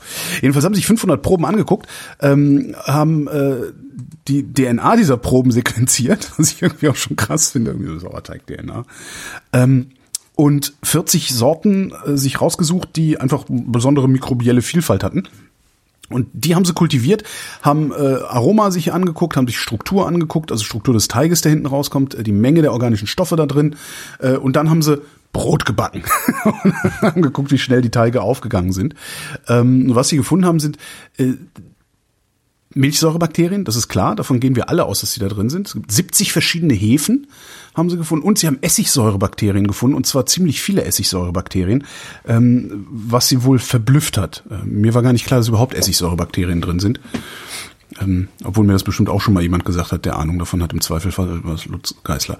Ähm, was sie außerdem rausgefunden haben, und das fand ich äh, eigentlich den interessantesten Punkt daran, es gibt so unter Sauerteigbäckern, äh, gibt es so die, die Erzählung, ähm, dass jeder Sauerteig von jedem Menschen anders ist, ja, weil unterschiedliche Mikroben an seinem Wohnort und so sind. Ne? Ja. Ist ja auch relativ, relativ plausibel. Ja. Ist aber gar nicht so. Die Mikrobenzusammensetzung hängt nicht vom Ort ab, wo der Sauerteig hergestellt wird, sondern hängt davon ab, wie er gelagert und gepflegt wird. Das finde ich ganz interessant. Also die Art und Weise, also ne, welches Mehl tue ich da rein? Ähm, so halt, also ja. Wie oft, wie oft frische ich den Sauerteig auf und so. Also das ist, scheint viel verantwortlicher, viel stärker verantwortlich für die Mikrobenzusammensetzung zu sein als der Ort. Ähm, was ja vom Wein dann wiederum was ganz anderes ist, weil wenn du also das also, also die Hipster müssen jetzt nicht anfangen vom Terroir des Sauerteigs zu sprechen. Genau, also das ist das ist eigentlich das ist die schöne Zusammenfassung. Sauerteig hat kein Terroir. Gut. Also vielleicht probiere ich. Dann mache ich vielleicht mal einen Sendungstitel draus, oder? ja, vielleicht probiere jetzt. Irgendwann, vielleicht probiere ich irgendwann auch mal mit Sauerteigbacken aus. Mal gucken. Jetzt laufe ich auch nicht mehr Gefahr, hier irgendwie nur dem Hype mitzulaufen. Jetzt ist ja schon lange genug vorbei. Das Schlimme ist ja, ich, ich wäre ja, ich, ich, das ist ja eigentlich das Peinliche mal wieder. Ja? Ähm, Tobi Bayer hat monatelang versucht, mich zu agitieren, dass ich doch mal Sauerteig machen soll. Und zwar 2019 schon. Und das erste Mal, dass ich es gemacht habe, war äh, zu Beginn des, äh, des der, der Pandemie, so dass jetzt mein Sauerteig unweigerlich und unwiederbringlich, wieder unwiderruflich mit der Pandemie in Zusammenhang zu bringen ist. Und ich mich anhöre, also ich ich sehe halt aus wie so ein Hipster, der Sauerteig in der Pandemie gemacht hat. Dabei habe ich einfach nur auf meinen Freund Tobi gehört. Ja, Tobi ist schuld. Korrelation, aber naja. Ja, ich, vielleicht probiere ich es mal. Ich muss jetzt mal irgendwie, ich habe jetzt gerade noch ein paar Projekte laufen, wo ich zu kaum was anderem komme, aber äh, was? es kommt. Ja, also erzähle ich ein andermal, wenn es fertig okay. ist drüber. Aber äh, jetzt kommt auch mal Ostern. Ostern ist auch immer so Backzeit. Vielleicht schickt mir eure Sauerteigrezepte, vielleicht backe ich Ostern Sauerteigbrot. Ja, muss, erstmal musst du einen Sauerteig ansetzen. Das dauert ja, ja ein paar Tage. Das, das gibt es also in Päckchen, Sauerteig. Ja, nein, das ist aber, so, so das Trockensauerteig. Ja, aber das ist tot. Also das ist, so. das, das ist so 0815, dann kannst du auch, dann kannst du auch im Grunde Hefe nehmen oder sowas. Okay. Also das ist, da, da rät jeder von ab. Ich habe aber ehrlich gesagt auch noch nie getrockneten Sauerteig probiert. Ich auch nicht, aber ich könnte, ich könnte von meinem was trocknen. Das kann man machen, den kann man so äh, dünn auf Backpapier streichen, äh, dann trocknen lassen und äh, dann irgendwie als Pülverchen äh, abfüllen und du müsstest den dann, dann kann ich dir den schicken, mhm. im szenetypischen Päckchen vielleicht, und du müsstest den dann halt zu Hause wieder äh, zu Leben erwecken. Das würde ja, mal gucken. Ich habe eine andere Art von Forschung gefunden, die eigentlich mhm. gar nichts mit Sauerteig zu tun hat, aber äh, mich persönlich äh, sehr äh, interessant hat. Äh, wenn man schnell spricht, wirkt man glaubwürdiger. Finde ich gut. Ja, finde ich auch gut. nee, es, es geht eigentlich, ich habe es jetzt falsch rum erzählt. Äh, eigentlich äh, heißt es, ähm, dass äh, Sprechpausen, vor allem wenn du was gefragt wirst, äh, die Vertrauenswürdigkeit beeinflussen. Ja, also wenn ich dich was frage und mhm. du antwortest nicht sofort, sondern machst eine Pause, dann wird das eher als dann äh, vermute ich eher, dass du mich anlügst, als wenn du sofort antwortest. Ach komm. Ist auch ein bisschen äh, auch ein bisschen so Trivialforschung, aber haben jetzt hier ähm, französische äh, Psychologen innen erforscht, ja, französische waren es, genau. Ähm, und äh, nee, stimmt gar nicht. Äh, nee, der eine kommt aus Frankreich, der andere kommt aus Singapur. Die Wissenschaft, wie immer, hat festgestellt, mhm. ähm, 7500 Leute haben sie untersucht und haben irgendwie Audioschnipsel, Videos angeguckt und so weiter von Leuten, die geantwortet haben. Und äh, auf so Fragen wie, ja, wie schmeckt dir der Kuchen von deinem Freund? Hast du schon mal Geld geklaut und sowas? Und die Antwortzeit hat variiert von eben unmittelbar bis zehn Sekunden warten. Und dann sollten die Leute beurteilen auf einer Skala, wie aufrichtig ist die Antwort. Moment, auf die Frage, ob mir der Kuchen geschmeckt hat, zehn Sekunden warten, das kann ja, das muss ja unaufrichtig sein. Also ja. Ja, warte mal, warte okay. mal, warte mal. Ja, also erstmal hat es mal die Frage und dann allgemein, äh, je länger die Antwort gebraucht hat, desto weniger aufrichtig äh, wurde sie eingeschätzt. Ja, und da gab es jetzt wie keinen äh, großen Unterschied. Ähm, auch irgendwie zwei Sekunden, ja, es war auch schon äh, fünf Sekunden war mehr als, als äh, zwei Sekunden. Also es hat wirklich eskaliert mit der Dauer.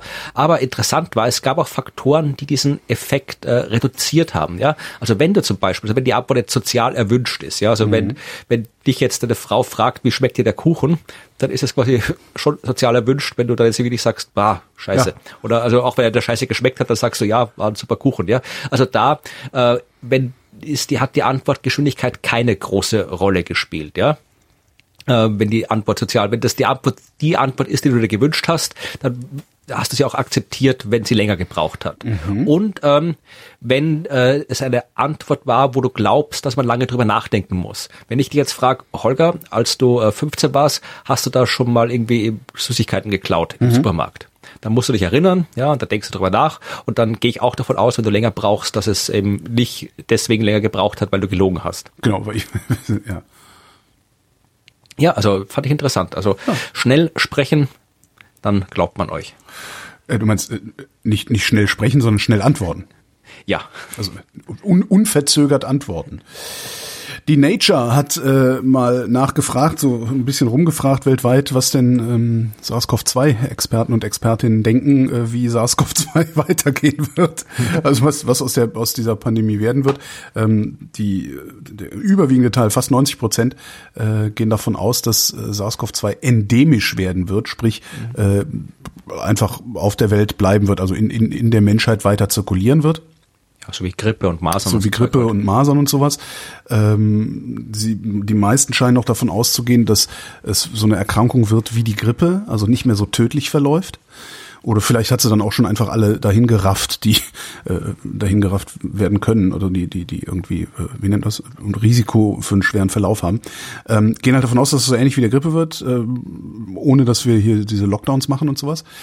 Und sie rechnen mit, und das fand ich die eigentlich beeindruckende Zahl an dieser Geschichte, und damit ist sie dann auch schon wieder zu Ende, sie rechnen mit durchschnittlich 650.000 Toten jährlich weltweit, wenn das ja, Ding dann das endemisch ist. Gut, ich weiß jetzt gerade, ich habe jetzt gerade keine Vergleichszahlen. Ich meine, die also absolute Zahl ist schon sehr, sehr hoch. Ja. Äh, ich habe jetzt ja gerade keine Vergleichszahlen, naja, Kopf, was halt, jetzt so weltweite Grippetote, ne? weltweite halt, Maserntote. Ja klar, aber es sind halt zusätzlich äh, 650.000. Ja. Ne? Also die. Äh, ja. Eh, natürlich, das ist eine absolute Zahl und sie ist halt deutlich zu hoch äh, für sowas, aber ja, ich ja, dass, dass ich glaube irgendwie, dass dieses Ding quasi komplett weg ist. Also ich glaube, es gibt glaube ich ein einziges, ich glaube, die Pocken haben wir komplett ausgerottet ja, und sonst nix. Ja. Weil natürlich irgendwie auch die auch nur, weil sie sich nur im Menschen fortpflanzen und ja. nicht in anderen Tieren. Also was ich was ich so so unangenehm finde, ist, dass wir wir als Menschheit anscheinend immer noch nicht, also das heißt, ich kann ja nicht für die ganze Menschheit, aber was ich so als an, an westlicher Gesellschaft oder an deutscher Gesellschaft äh, beobachte und medial vermittelt kriege, dass wir es noch immer nicht geschafft haben, uns von unserem Leben vor SARS-CoV-2 zu verabschieden, sondern alle, gefühlt alle, äh, so, so äh, viele Wissenschaftlerinnen und Wissenschaftler sagen lieber gar nichts, habe ich das Gefühl, aber ansonsten so medial, politisch, äh, gesellschaftlich scheinen alle davon auszugehen, dass es einen Moment gibt, an dem ein Schalter umgelegt ist. Herdenimmunität, hohe Durchimpfungsrate, äh, weniger tödliche Mutation oder irgendwie sowas, dass es einen Moment geben wird, in dem äh, gleichsam ein Schalter umgelegt ist und unser Leben wieder so ist, wie es 2019 war. Und ja, ich kann mir das beim besten Willen nicht vorstellen. Es kommt drauf an. Also es ist also vor im gewissen. Ich kann mir also ich will jetzt nicht. Also es geht mir jetzt nicht darum, irgendwie Panik zu machen. Also, aber ich, das, das, das wird nicht wieder so wie gehabt.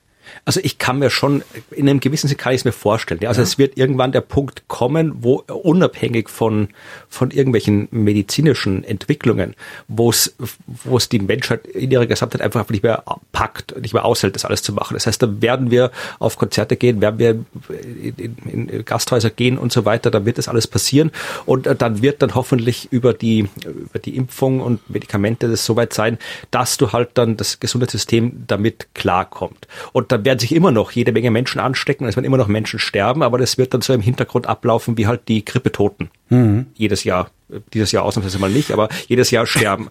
Und ähm, das, äh, was halt dann vielleicht zusätzlich äh, eine Zeit lang passieren wird, da mögen mich bitte auch Leute, die sich auskennen mit dem Thema korrigieren, aber ja. das halt sowas wie, es gibt ja auch jetzt immer wieder so Masernausbrüche, ja, da ist mhm. hier wieder Masernausbruch in der Waldorfschule so und so und da muss die Waldorfschule gesperrt werden und sowas wird halt mit Corona ausgehen. Da wird halt hier Corona ausbrechen, da Corona ausbrechen, dann wird man da mal was zusperren, hier mal was zusperren, aber ich glaube schon, dass es, also ich kann mir vorstellen, ob es so sein wird, weiß ich nicht, aber ich kann mir schon vorstellen, dass äh, zumindestens so, so, so all das, was jetzt wirklich deutlich von dem davor abweicht, dass das einfach, ja, ich glaube, die wie, wie kann man nicht vorstellen, wie wir es, dass wir das, dass wir das als Gesellschaft durchhalten. Naja, das, den, den, den Zustand jetzt äh, natürlich nicht. Aber äh, glaubst du, dass wir als Gesellschaft uns wieder in äh, stickigen, engen, rappelvollen Bars versammeln werden? Ich weiß es nicht. Also äh, kann ja, das vielleicht vorstellen. Vielleicht gibt es so einen, so, einen, so einen Rebound ein bisschen. Also ich, ich, ich kann jetzt, ich, ab und zu habe ich, ich bin eigentlich kein Mensch für stickige, volle Bars, aber ab und zu denke ich mir, ach, es wäre schon nett. So ja klar. Wie, und wieder mal irgendwie so, so vollgestopft irgendwie auf einem großen Festival oder sonst wo. Also ich glaube, das wird ein bisschen so ein Rebound geben, wenn man wieder mal darf, dass da wieder wirklich alles losgeht. Aber ja klar, ich meine, es ist, äh, wir werden, da müsste man jemanden da gibt es ja sehr viel geschichtliche Werke dazu, also wie jetzt zum Beispiel die spanische Grippe oder auch die Pest, ja, mhm. äh, die Gesellschaft nachhaltig verändert hat oder Dinge nachher anders als vorher. Also sowas gibt es mit dem kleineren Maßstab auch hier äh, nach Corona, dass halt vielleicht wirklich jetzt nicht mehr diese, diese, dass man halt, äh, ja, ein bisschen im Hinterkopf immer hat, ja, es gibt sowas wie eine Pandemie, die wieder ausbrechen könnte, dass man nicht mehr ganz so, ganz so, äh, ja, ja so ganz, ganz so befreit, befreit einander nahe kommt. Ach, das glaube ich schon, aber Glaubst vielleicht hat das mal wirklich zumindest eine Zeit lang ja ein bisschen vorsichtig, dass man denkt, okay, äh, gehe ich jetzt heute Abend zu dem Konzert oder nicht? Und dann, mhm. dann geht man vielleicht nicht, obwohl man vielleicht äh, 2019 ohne Gedanken gegangen wäre. Mhm. Also sowas, dass das in den Köpfen noch ein bisschen nachhängt, kann ich mir schon auch vorstellen. Was ich mir zum Beispiel vorstellen kann, ist, dass eine virenfreie Umgebung oder eine virenarme Umgebung ähm, ein Geschäftsmodell wird. Ja, aber das beispielsweise diese, na doch klar, diese diese diese Luftreiniger zum Beispiel, dass also ein Restaurant, das äh, seine seine Innenraumluft sauber halten kann, tatsächlich auch damit wirbt, dass es das kann und dadurch dann auch mehr Kunden bekommt. Das könnte ich mir sehr gut vorstellen. Dass wir also so eine ja, Vorsicht, Vorsicht als Geschäftsmodell sozusagen. Gut, da, das, das kann ich mir auch vorstellen, ja. Also, mein gut, das ist ja irgendwie, ich habe das gerade irgendwie anders gemeint, selbst in Reinräumen, es gibt irgendwie schöne ja, Studien, ja. wo sie zeigen, dass in Reinräumen von irgendwelchen doppelt Reinräumen, dass, dass da irgendwie, da haben sie unbekannte Arten entdeckt, ja. Also, das, das, also das, das, da, also, so wirklich irgendwas freikriegen wirst du nicht, ja. Aber na klar, also dass das jemand hier wirbt damit, ja, hier, wenn jetzt dann, weiß ich nicht, im Herbst oder im, im äh, Sommer oder war auch immer jetzt wieder der, der aktuelle Hoffnungshorizont gesetzt worden ist. Ähm, das ist dass dies, dass, Wo ist der eigentlich gerade, der Hoffnungshorizont? Also Ostern ist, Ostern ist schon tot, ne, glaube ich. Ja, also ich glaube hier bis Sommer, Herbst ist, glaube ich. Hm. In Österreich hat, glaube ich, heute gerade in einer unseren, unserer Fernsehvirologen gesagt, der Herbst wird normal werden. Mhm.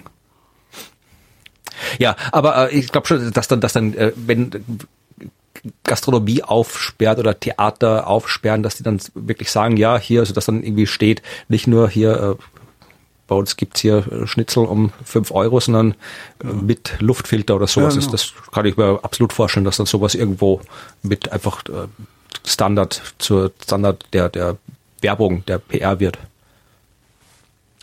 Ja, ja weißt du, was es nicht gibt, Holger? Ähm, Was Sehr viel gibt's nicht, aber was Spezielles. Es gibt, es gibt Dinge, die gibt's nicht. Nee, äh, keine Ahnung, was gibt's denn eigentlich nicht? Äh, zwei, zwei Dinge sind äh, jetzt in den letzten Wochen äh, weniger real geworden, als sie vorher waren. Mhm. Äh, das erste, da hatten wir, glaube ich, schon mal kurz drüber gesprochen, ist das äh, Leben auf der Venus. Mhm. Da haben wir auch äh, mal drüber gesprochen, dass man äh, letztes Jahr dort äh, Spuren entdeckt hat, die darauf hinweisen, dass in der Atmosphäre der Venus, da wo es halbwegs normale Temperaturen hat, äh, dass dort irgendwelche Mikroben existieren könnten, weil man da Phosphin gefunden hat. Das ist ein Molekül, das man eigentlich nur als äh, quasi als äh, nur von Mikroben produziert kennt auf der Erde. Und das war halbwegs schöner Hinweis, dass eben auch Mikroben auf der Venus leben könnten.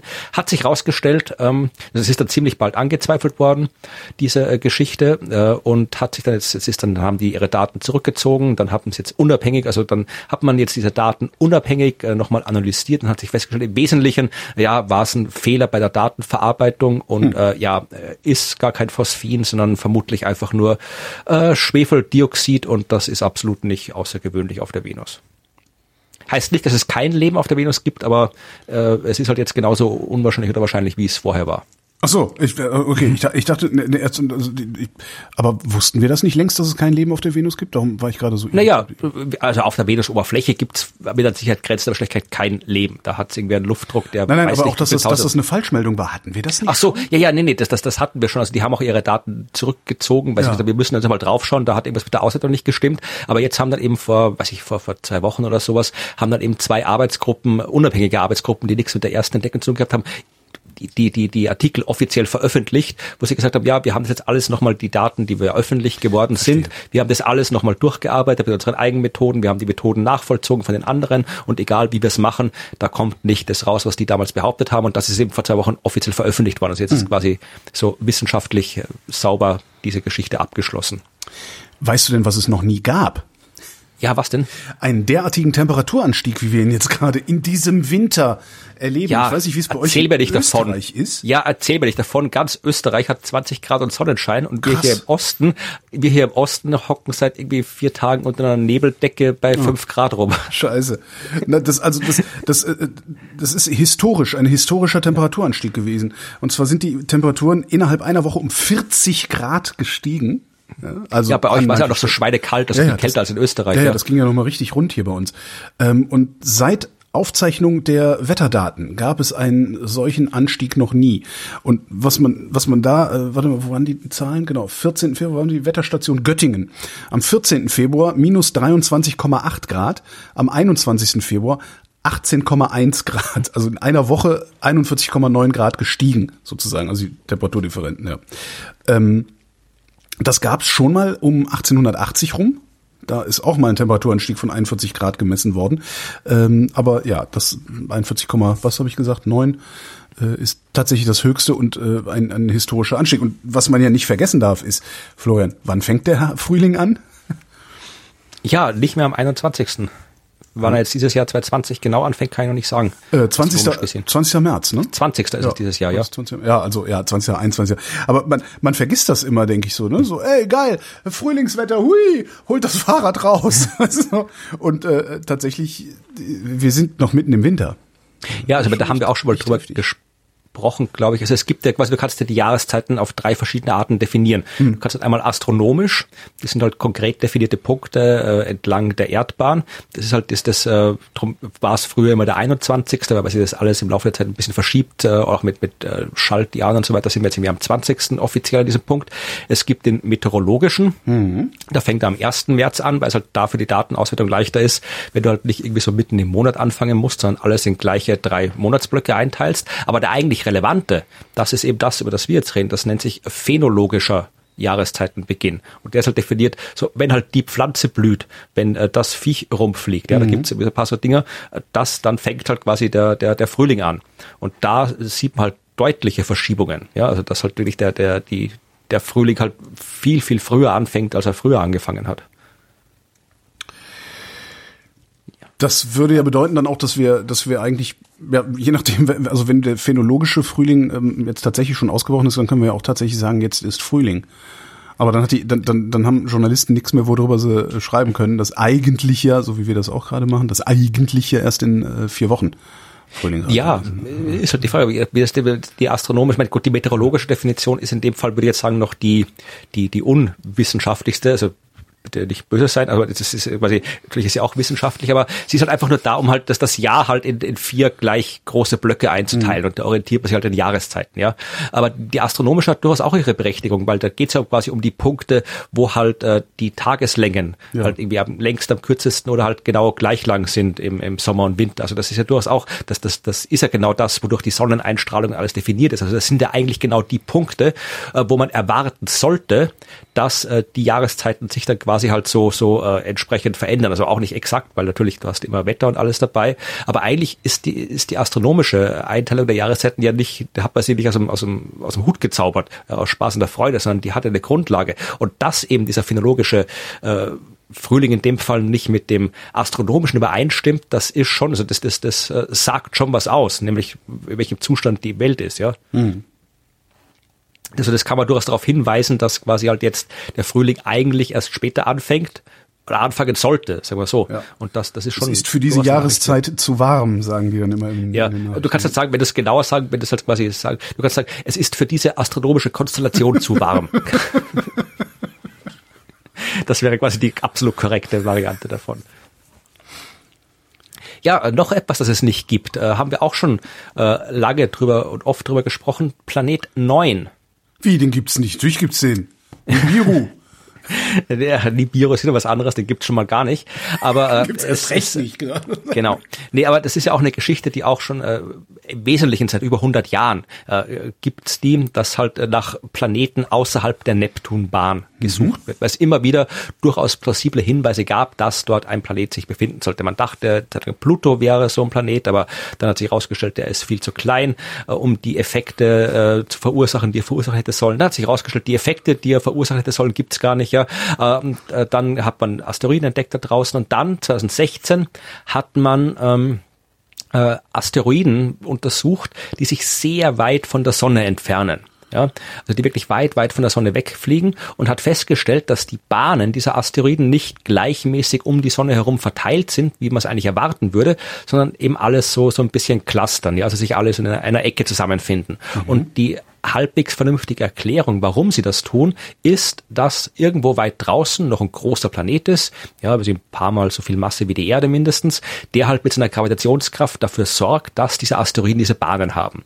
Das ja. war eine Arbeit von 2016 und die beiden Typen, die ist da äh, Konstantin Batygin und Mike Brown, die das herausgefunden haben, die haben eben dann auch gesagt, ja, also sie, sie haben halt diesen Planet Planet 9 genannt, ja, und äh, gab Suchprogramme und alles und man hat ihn nicht gefunden. Also ist auch schwer zu finden, so ein Planet, wenn er so weit weg ist, weil der ist klein, leuchtet nicht selbst, reflektiert auch nur wenig sondern Licht so weit draußen. Also es war jetzt nicht äh, dramatisch schlimm, dass wir ihn noch nicht entdeckt haben, aber äh, man hätte ihn auch schon entdecken können. Sowas auch nicht.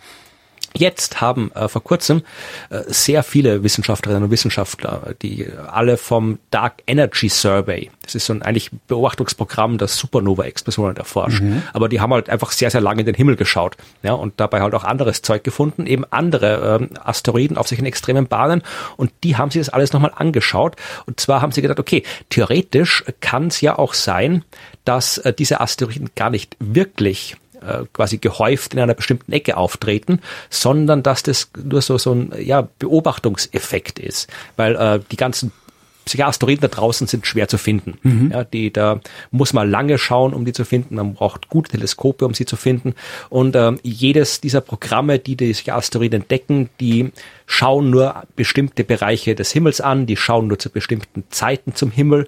Und vielleicht ist es zufällig gerade so, dass wir halt, ja, dass, dass in der Ecke, wo die geklustert sind, dass das die Ecken sind, die von den Beobachtungsprogrammen bevorzugt werden. Und dass wir die anderen, die auch da sind, einfach nicht gefunden haben, weil wir da nicht hingeschaut haben.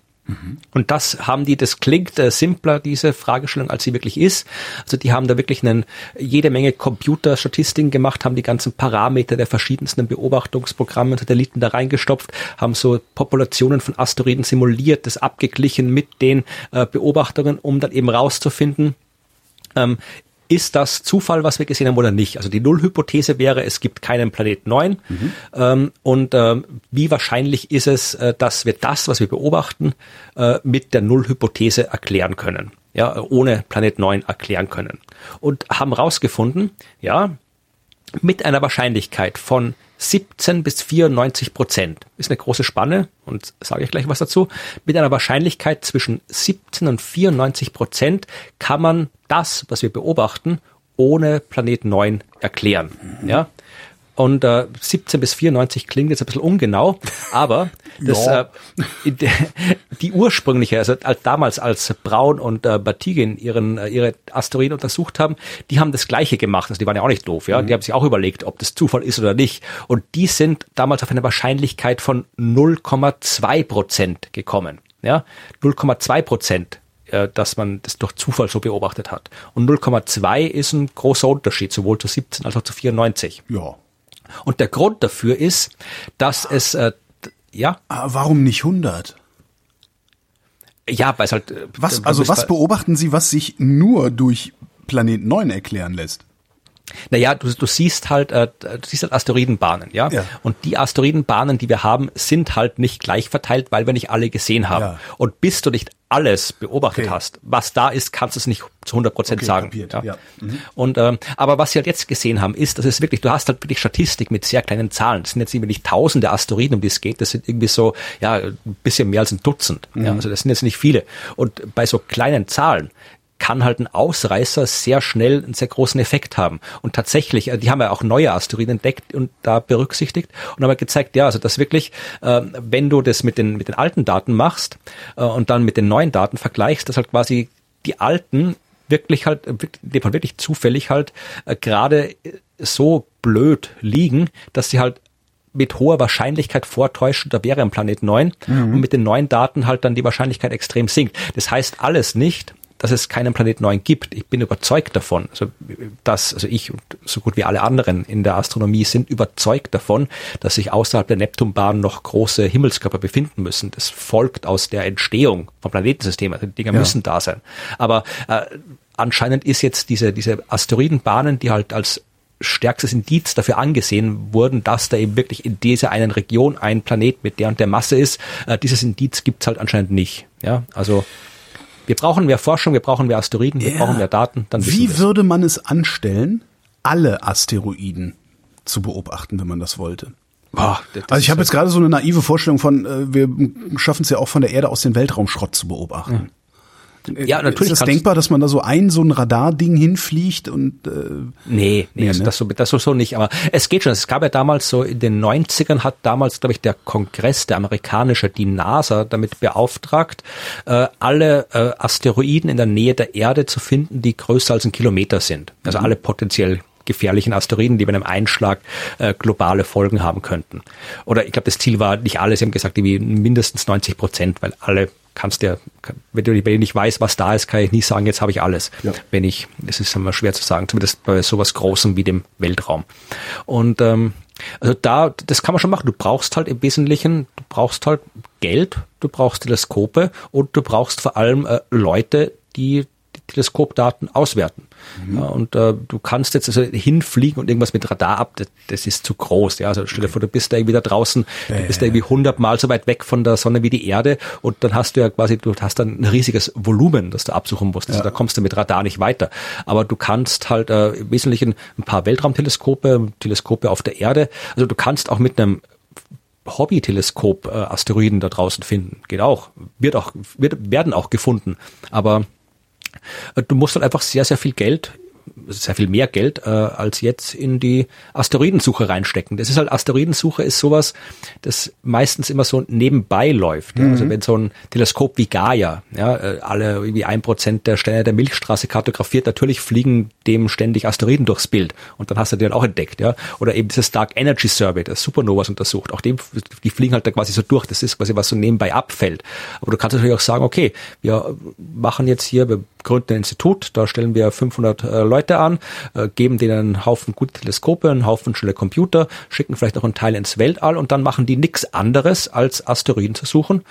Äh, ja, klar, und dann, dann, dann werden wir auch sehr viel mehr finden als jetzt. Hm. Das ist jetzt kein technisches Problem. Du musst einfach nur äh, halt die Infrastruktur schaffen und die Leute dafür abstellen, dann, dann findest du mehr als jetzt. Wo sich ja auch Sachen finden lassen, das ist im Traum. Sehr schöne Überleitung. Herrlich.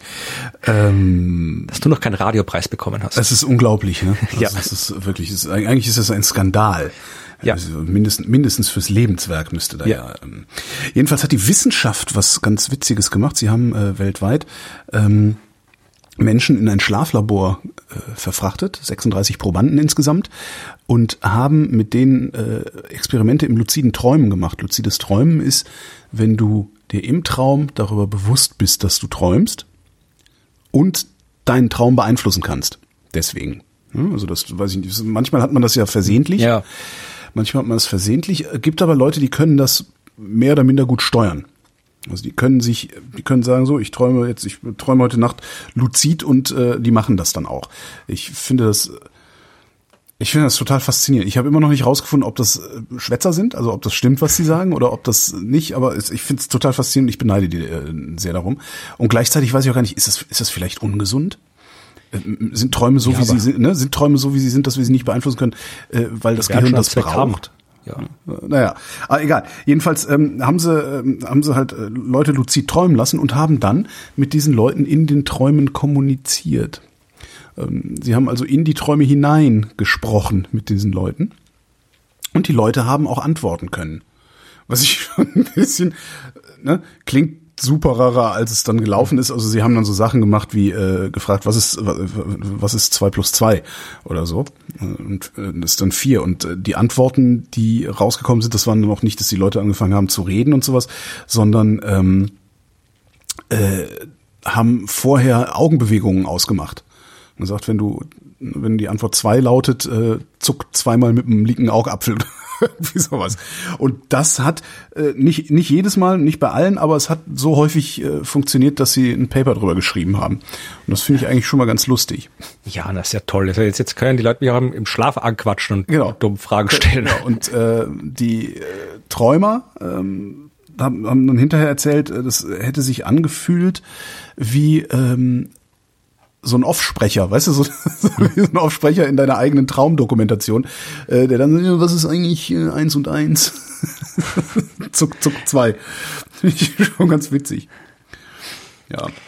Ja, kommen wir zu was ganz anderem. Weißt du, wer äh, kürzlich den Meeresboden erforscht hat? Ähm, äh, nein. Wale. Ja, das fand ich auch eine sehr, sehr coole Forschung. Also, ähm, dass äh, sich unter Wasser äh, Schallwellen äh, fortpflanzen können, weiß man, ja. Ja. Und ähm, unter Wasser stehen auch äh, einige Seismometer. Ja, die stehen dort, um halt Erdbebenwellen zu registrieren, weil mal halt irgendwie viele Erdbeben halt äh, auch unter Wasser stattfinden. Ja. So, jetzt hat man festgestellt, dass äh, dort auch Daten aufgefangen wurden, die eigentlich nichts mit Erdbeben zu tun hatten, wo man auch nicht wirklich wusste, wo sie herkommen. Ah, seismische Äh, bis- Anomalie. Das ist äh, Ja. eins von diesen russischen äh, super leisen U-Booten. Genau, ja. Roter Nein, Oktober. Sie haben roter Oktober gefunden. Äh, na, äh, Václav Kuna äh, von der Oregon State Universität hat das in seiner Doktorarbeit untersucht. Ja, also auch, auch aus Doktorarbeiten fällt oft sehr, sehr coole Forschung raus. Ähm, und der hat äh, festgestellt, dass äh, diese Signale von Walen erzeugt werden. Und zwar jetzt nicht einfach Wahlgesänge. Also die, Seismometer haben nicht einfach nur die Wahlgesänge aufgefangen, sondern äh, die Wale haben gesungen. Diese Schallwellen der Wale äh, sind am, am Meeresboden, also quasi in den Untergrund des Meeresbodens, in die ozeanische Kruste eingedrungen, dann reflektiert worden und dort dann von den Seismometern aufgefangen worden. Also die haben quasi, äh, es gibt auch sowas wie dies, dies, diese, diese, hast du vielleicht schon mal gesehen, äh, so seismische Durchleuchtungen, wenn du jetzt irgendwie Diesen riesigen Rüttel-LKWs auf dem Feld. irgendwie sowas, ja. Und die Wesentlichen machen die Wale genau das. Die singen da so rum vor sich hin und erzählen sich irgendwas oder was auch immer die machen. Ja, und das sind halt in verschiedenen äh, Schallimpulsen und so weiter. Und äh, die können halt dann unterschiedlich stark in die in den Meeresboden eindringen. Das wird reflektiert. Also die tiefsten Töne der Finnwale ja. äh, drangen bis zu zweieinhalb Kilometer in den Meeresboden wow. ein. Das heißt, du kannst dann da, wenn du das analysierst und halt auch weißt, wo das herkommt, dann weißt, was du tust, kannst dann eben wirklich äh, ja die, den Ozeanboden äh, genauer bestimmen als vorher. Du kannst auch Erdbeben äh, genauer äh, bestimmen als vorher. Mhm. Ähm, Sie sagen hier auch, das finde ich jetzt ein bisschen, ja, nicht ganz so schön. Äh, du kannst auch irgendwie Öl und Gas anscheinend vielleicht äh, in Zukunft damit besser lokalisieren als vorher. Da reicht aber die Auflösung doch nicht. Ja. genau. So mit der kleinen Spitzhacke und dem Helm schwimmt er durchs Meer. oh Gott. Ja, aber, aber fand ich cool, ja. Also das halt irgendwie, das halt. Äh, jetzt finde ich ja noch, jetzt finde ich ja noch mal spannend, ob, ob, ob äh, die Wale sich dessen bewusst sind. Also ob die Wale das aus einem bestimmten Grund sogar machen vielleicht. Also dass das nicht ein Abfallprodukt ist ihrer Kommunikation, sondern ob sie tatsächlich auch die Reflexion aus der Erdkruste wiederum ja, verarbeiten für sich ja, zu irgendwas.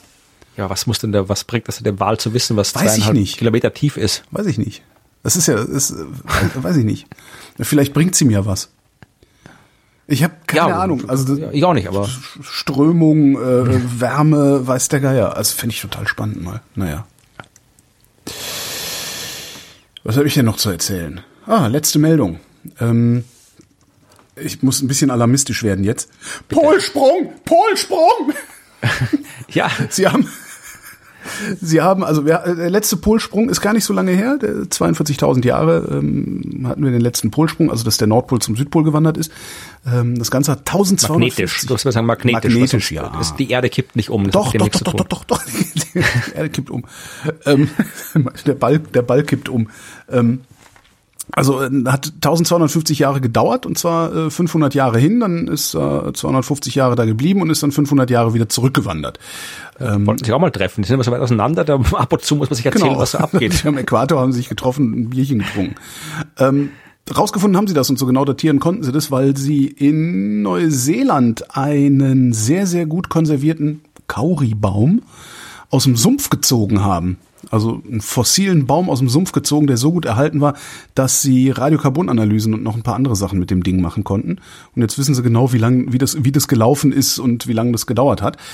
Und im Moment sind wir ja auch wieder dabei. Seit 2000 Jahren, ist auch so, seit 2000 Jahren schwächelt das Erdmagnetfeld, wo ich jetzt echt gerne mal wüsste, woher wissen die das? Also wenn die jetzt sagen, wir seit 20 Jahren schwächelt das oder so, dann würde ich sagen, ja klar, dann messt ihr. Aber Nee, das kannst du, da gibt, kannst du, das ist, das, du kannst quasi aus fossilen Daten rausfinden, wie das Magnetfeld war. Das ja, stimmt. Wenn das mit dem Kauribaum geht, äh, auf 40.000 Jahren geht es natürlich auch auf 2.000 ja. Jahre in der neueren. Ja, stimmt blöd. Du kannst, das, du, je nachdem, wie, wie, viel kosmische Strahlung durchkommt zum Beispiel, ja, das ja, ändert dann nämlich Isotopenverhältnisse. Du kannst auch die Umpolungen, da gibt es, gibt irgendwie Bakterien, die haben so, die, die orientieren sich am Magnetfeldlinien, die haben so Magnetgestein quasi vereinfacht in sich drin. Das und wenn die, die sterben, dann sinken die ab und das richtet sich dann aus entlang der Feldlinien und das kannst du ausbuddeln und dann siehst du, wo die, wo, wie die Feldlinien verlaufen sind. Also da gibt es schon Möglichkeiten, das rauszukriegen. Interessant daran ist, das äh, Alfred Wegener Institut ist daran beteiligt gewesen und wenn ich Glück habe, geht der Resonator Podcast dann doch irgendwann noch mal weiter und vielleicht kann ich dann da ja mal hin und mit denen reden und die fragen, wie genau sie das gemacht haben. Das finde ich immer spannend. Ja. Jedenfalls ist seit 2000 Jahren das Erdmagnetfeld in einem katastrophalen Zustand. Ähm, im, vor 170 Jahren haben sie angefangen zu messen, tatsächlich das Erdmagnetfeld zu vermessen und haben einen Rückgang der Feldstärke um neun Prozent äh, seitdem festgestellt. Im Südatlantik 30 Prozent. Das ist diese komische Südatlantik-Anomalie, wie das Teil heißt, hey, glaube ich. Das ist da, wo die Flugzeuge verschwinden, ne? Hm, glaub nicht. ähm, Sie schreiben auch dazu, unter Forschern ist aber umstritten, ob sich damit für die kommenden 1000 bis 2000 Jahre eine neue Polumkehr ankündigt. Was krass wäre. Also, ich jetzt stell dir mal vor, dass Erd, ich meine, Polumkehr heißt ja auch, Erdmagnetfeld ist jetzt erstmal, das verschüsst sich jetzt erstmal so ein bisschen, dann kommt die ganze kosmische Strahlung durch und dann können wir mal alle unsere, dann, dann war's das mit Podcasts. Hm? Naja, also so, ich glaube, ich, ich weiß nicht, ob das so schlimm wird, weil man die diese. Ich meine, für die Gerätschaften müsste das doch eigentlich die totale Katastrophe sein. Also ich meine jetzt nicht für Menschen, also nicht, dass wir jetzt hier irgendwie blah, äh, wie die Vampire also, im Sonnenlicht. Äh, bin ich mir nicht ganz sicher, kann ich jetzt nicht genau einschätzen, weil es gibt halt so das, das, es schützt uns nicht nur das Magnetfeld, es schützt uns ja die Atmosphäre auch noch und Ja. die bleibt uns ja, die geht ja nicht weg. Ja. Also natürlich, äh, du hast dann wahrscheinlich stärkere äh, Auswirkungen von Sonnenstürmen und so, Genau. das schon und dann, wenn du dann nicht entsprechend die Stromnetze entsprechend schützt, dann, dann kann es da zu Ausfällen kommen. Satelliten werden stärker in Mitleidenschaft gezogen, wenn sie nicht entsprechend äh, geschützt werden. Also das kann schon sein, aber ich glaube, ob du jetzt hier auf der Erde, also direkt, ob du dann quasi hier dein, dein, dein hier dein, dein Computer explodiert oder was auch immer, dass er das, Ah, bin ich mir nicht ganz damit ich sicher, da ein nicht gerechnet. Also ich hätte aber tatsächlich damit gerechnet, dass das, dass das, also weil es halt auch nicht, nicht einfach nur drei, vier Tage dauert, äh, sondern dass dann halt über, über, ja, Jahrzehnte das Magnetfeld nicht mehr so sauber funktioniert wie bisher, dass das auf Dauer echt die Platinen ruiniert und so. Der, ja, es ist ja, also man, äh, es geht ja nicht völlig weg. Es wird ja schwächer Doch, doch, und dann wieder stärker. ganz. Es wird schwächer und dann wird es wieder stärker. Also ein bisschen was ist immer da und dann hast du halt die Atmosphäre auch noch. Die, weil es ist ja nicht irgendwie, irgendwie irgendwas Unsichtbares, irgendwas, das da durchkommt. Es geht ja um die Teilchenstrahlung der Sonne und die wird ja von der Atmosphäre auch abgehalten und nicht nur vom Magnetfeld. Es trifft dann halt, es kommt, sie erhöht sich, das schon, wenn das Magnetfeld schwächer ist. Ja, und dann hast du halt irgendwie auch mehr äh, Krankheiten, vielleicht äh, Krebsraten werden sich vielleicht erhöhen, aber äh, das passiert in tausend Jahren oder wann auch immer, wenn es passiert. Bis dahin haben wir vielleicht hoffentlich raus, was man gegen Krebs tun kann und können vielleicht auch ein Handy bauen, das nicht kaputt geht. So. Notfalls verkaufen wir Hüllen, die Strahlenschutz, äh, Genau. Ding sie machen. Gut, dann habe ich noch eine, eine positive Ah. oder neutrale Meldung zum Abschluss. Eine schöne Meldung. Es geht um Bier. Ja, das ist immer eine gute Meldung. Ja. Obwohl, mussten die nicht so viel Bier wegschütten, die ganzen Brauereien? Jetzt ist ja ganz schrecklich, das Bier Ja, das ist ja jetzt, aber ich rede, ich rede von der Vergangenheit. Ah, Altbier. Ja. Nein, ich rede vom Bier und von der Vergangenheit. Ich sag doch, und Altbier. äh, Bier ist ja wirklich so eins der ältesten Getränke, die es gibt, also Wasser, mal abgesehen, aber eher ältesten alkoholischen Getränke der Menschheit. Äh, Es, ist, ja- gibt auch diese Theorien, dass irgendwie durch die Bierherstellung die Menschen überhaupt erst sesshaft geworden sind. Also What? nicht, weil sie alle so an, angedüdelt waren und dann nicht mehr aufstehen konnten, sondern weil, Nee, komm, hier mal, hier ist es schön, komm. Nee, sondern weil du halt, du musst halt irgendwie, du brauchst halt Getreide, Getreide musst du anbauen, ja. Und das so, da ja. idealer, also das halt quasi das ein Einfluss war, um das zu machen. Man weiß auf jeden Fall, dass Bier schon lange getrunken wurde. Ob es jetzt wirklich so die Grundlage Moment. unserer Wa- wa- Hast du gerade gesagt, es könnte sein, dass, äh, weil sie Alkohol herstellen, also weil sie Bier herstellen wollten, haben sie Getreide angebaut? Nicht, sie haben Getreide angebaut, um sich zu ernähren und dann den Brei zu lange offen stehen lassen und daraus ist dann Bier geworden? Ja, also das kann durchaus, also da, da ich glaube, da ist sich die Archäologie und die Anthropologie, ich weiß gar nicht, wer da jetzt überhaupt zuständig ist, ähm, sind sie noch nicht einig genau. Okay. Also, aber es gibt durchaus welche, die sagen, dass halt quasi so, dass das Bierbrauen eben mit und auch die restliche Landwirtschaft, aber halt wirklich, dass halt das durchaus das Bierbrauen auch das Motivierende gewesen sein könnte. Aber da kann ich echt nicht einschätzen, Aber wie. Es würde halt passen zu uns. Also, Ja. Ja, Aber auf jeden Fall, äh, jetzt weiß man das wirklich so, dass wir das wirklich schon lange machen, ja. Also das erste Bier, es gibt Hinweise, dass das schon irgendwie vor 14.000 Jahren wir schon äh, Bier gebraut haben oder das, was damals als Bier durchging, ja. Ähm, und jetzt hat man in ähm, sich in Ägypten hat man was entdeckt, ja, nämlich äh, eine Hochleistungsbrauerei, eine Großbrauerei, 5.000 Jahre alt. Und zwar, äh, man hat wirklich viel Bier gebraucht in Ägypten. Also nicht nur so zum Trinken, sondern das war auch die Bezahlung äh, der Arbeiter, die die Pyramiden gebaut haben. Ja, die haben jede Menge Bier gekommen.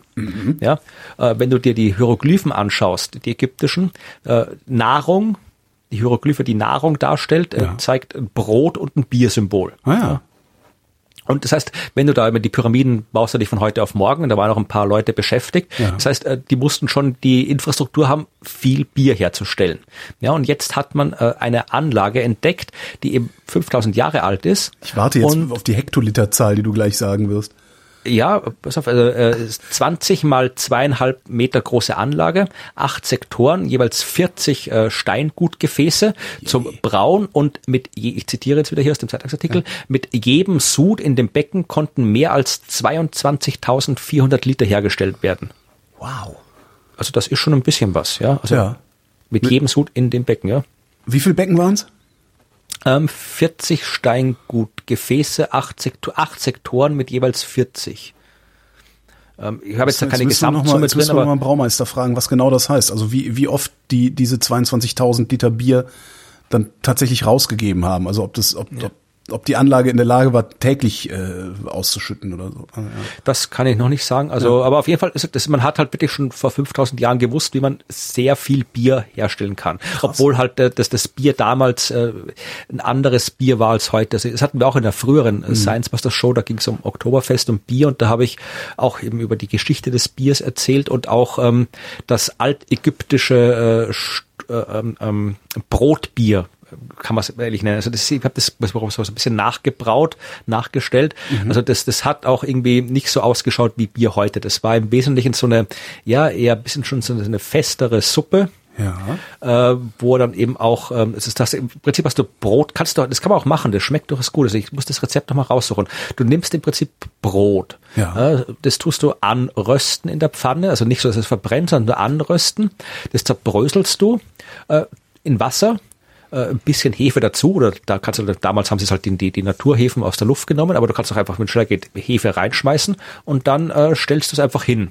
Also jetzt nicht irgendwie korkenfest drauf, weil sonst explodiert es dir irgendwann ja. logischerweise. Aber von ein paar Tagen, du siehst dann, dass es schon bald anfängt so zu blubbern, zu gären. Mhm. Und äh, wenn du das eine Zeit lang machst, das schmeckt gar nicht schlecht. Ja, also das schmeckt dann wirklich so ein bisschen fruchtig und alles.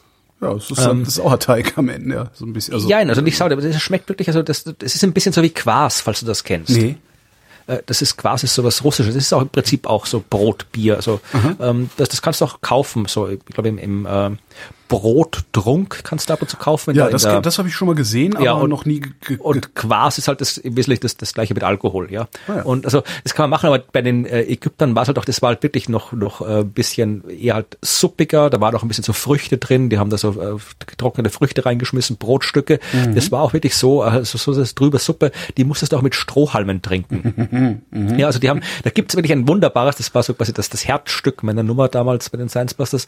Ähm, es gibt ein wunderbares Relief, wo du zwei Ägypter siehst oder vermutlich ein Ägypter und eine Ägypterin, obwohl äh, könnten auch zwei Männer gewesen sein. Äh, der eine trinkt oder der eine oder die eine trinkt äh, Bier aus dem äh, mit Strohhalm aus einem äh, aus, einer, aus einem Krug, während äh, der andere äh, ihn oder sie von hinten einmal ordentlich durchnimmt. Ah ja. Also Porno, also altägyptische Pornografie äh, mit äh, Strohhalm Bier trinken. Also das hat man damals, also ist, das hat sich keiner ausgedacht, sondern das, äh, die haben das wirklich mit Strohhalm getrunken. Ja, ja also das, ich kann das nachmachen. Es schmeckt gut, aber hat natürlich nichts mit dem normalen Bier zu tun. Was ich mich frage, ist, warum fermentiert man das Brot nochmal? Warum fermentiert man nicht einfach direkt das Getreide zu einem alkoholischen Getränk? Gute Frage. Hat man halt irgendwie, es war vermutlich, hat man es halt damals so gemacht. Ich meine, es ist der Anfang von, von, also so ist ja auch das Bier entstanden. Das war so Brotbacken und Bierbrauen hat man ja früher bis, bis zu den modernen Techniken, die wir halt jetzt haben, äh, war ja immer gleich. Du hast ja mal irgendwie angefangen, halt irgendwie so, so, so eine Art Teig zu machen. Und ja. je nachdem, wie viel Wasser du reingeschmissen hast, ist es halt am Ende dann Brot geworden oder Bier geworden. Ja. Und äh, ich überlege gerade, warum es irgendwie, da habe ich jetzt die Geschichte nicht ganz so im Kopf, wie man dann halt quasi so mit dem, mit dem Getreide dann hingekommen ist. Ich, ich überlege auch, ich überleg auch gerade, ist, ist Brot, also ist ein ausgebackenes Brot eventuell länger haltbar als ein Getreide? Nee, Getreide kannst du ja auch ewig lagern. Ne? Hm.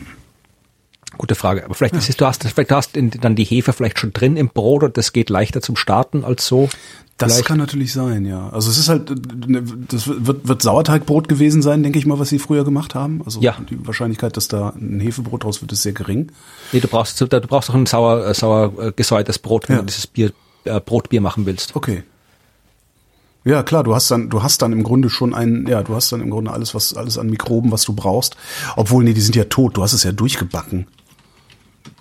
Ich, hm. ja. ne, äh, vielleicht, vielleicht kennt sich ja, vielleicht haben wir ja irgendwie äh, tatsächlich Biernerds äh, in der Hörerschaft. Das fände ich echt mal Kann interessant. Kann ich mir nicht vorstellen. Ähm, Hörerschaft trinkt nix. Nee, nicht, weil hier, also ja, aber auch äh, Ahnung hat von der Herstellung und, und, und solche Sachen alles. Ähm, falls uns jemand auf Spotify hört, es gibt eine Webseite zu diesem Podcast, der heißt vrind.de.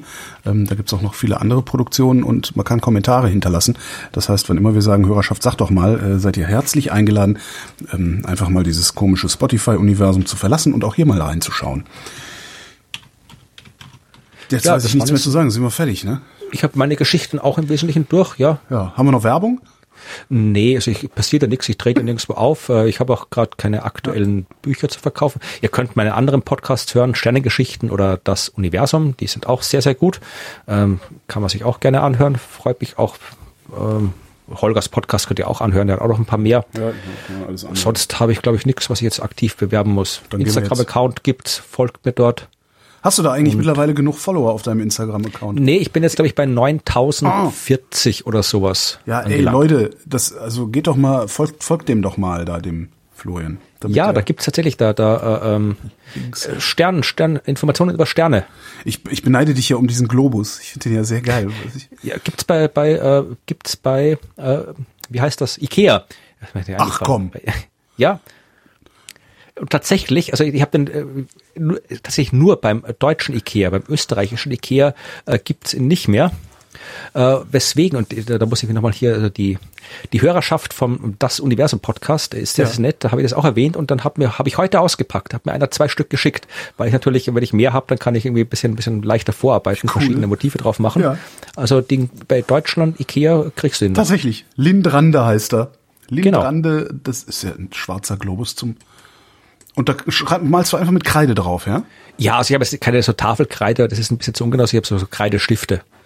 Die halt im Prinzip so wie, wie, wie Eddings, nur dass sie halt, äh, dass halt Kreide rauskommt, die du abmal, abmischen kannst. Ach, großartig. Jetzt kommt so- noch kommt so flüssige Ikea Kreide aufmachen. raus. Ja. Jetzt musst du noch der Ikea Ja, kannst du auch bestellen, oder? Ja, aber das ist das ist ein 20 Euro Ding, was bei mir in der Ecke steht und einstaubt und dafür dann irgendwie 5 Euro Liefergebühr. Das ist einfach, Dann das ist bestell doch ein Bett dazu. Das war die Wissenschaft. Florian Freistetter, vielen Dank. Vielen Dank, Holger. Und euch vielen Dank für die Aufmerksamkeit.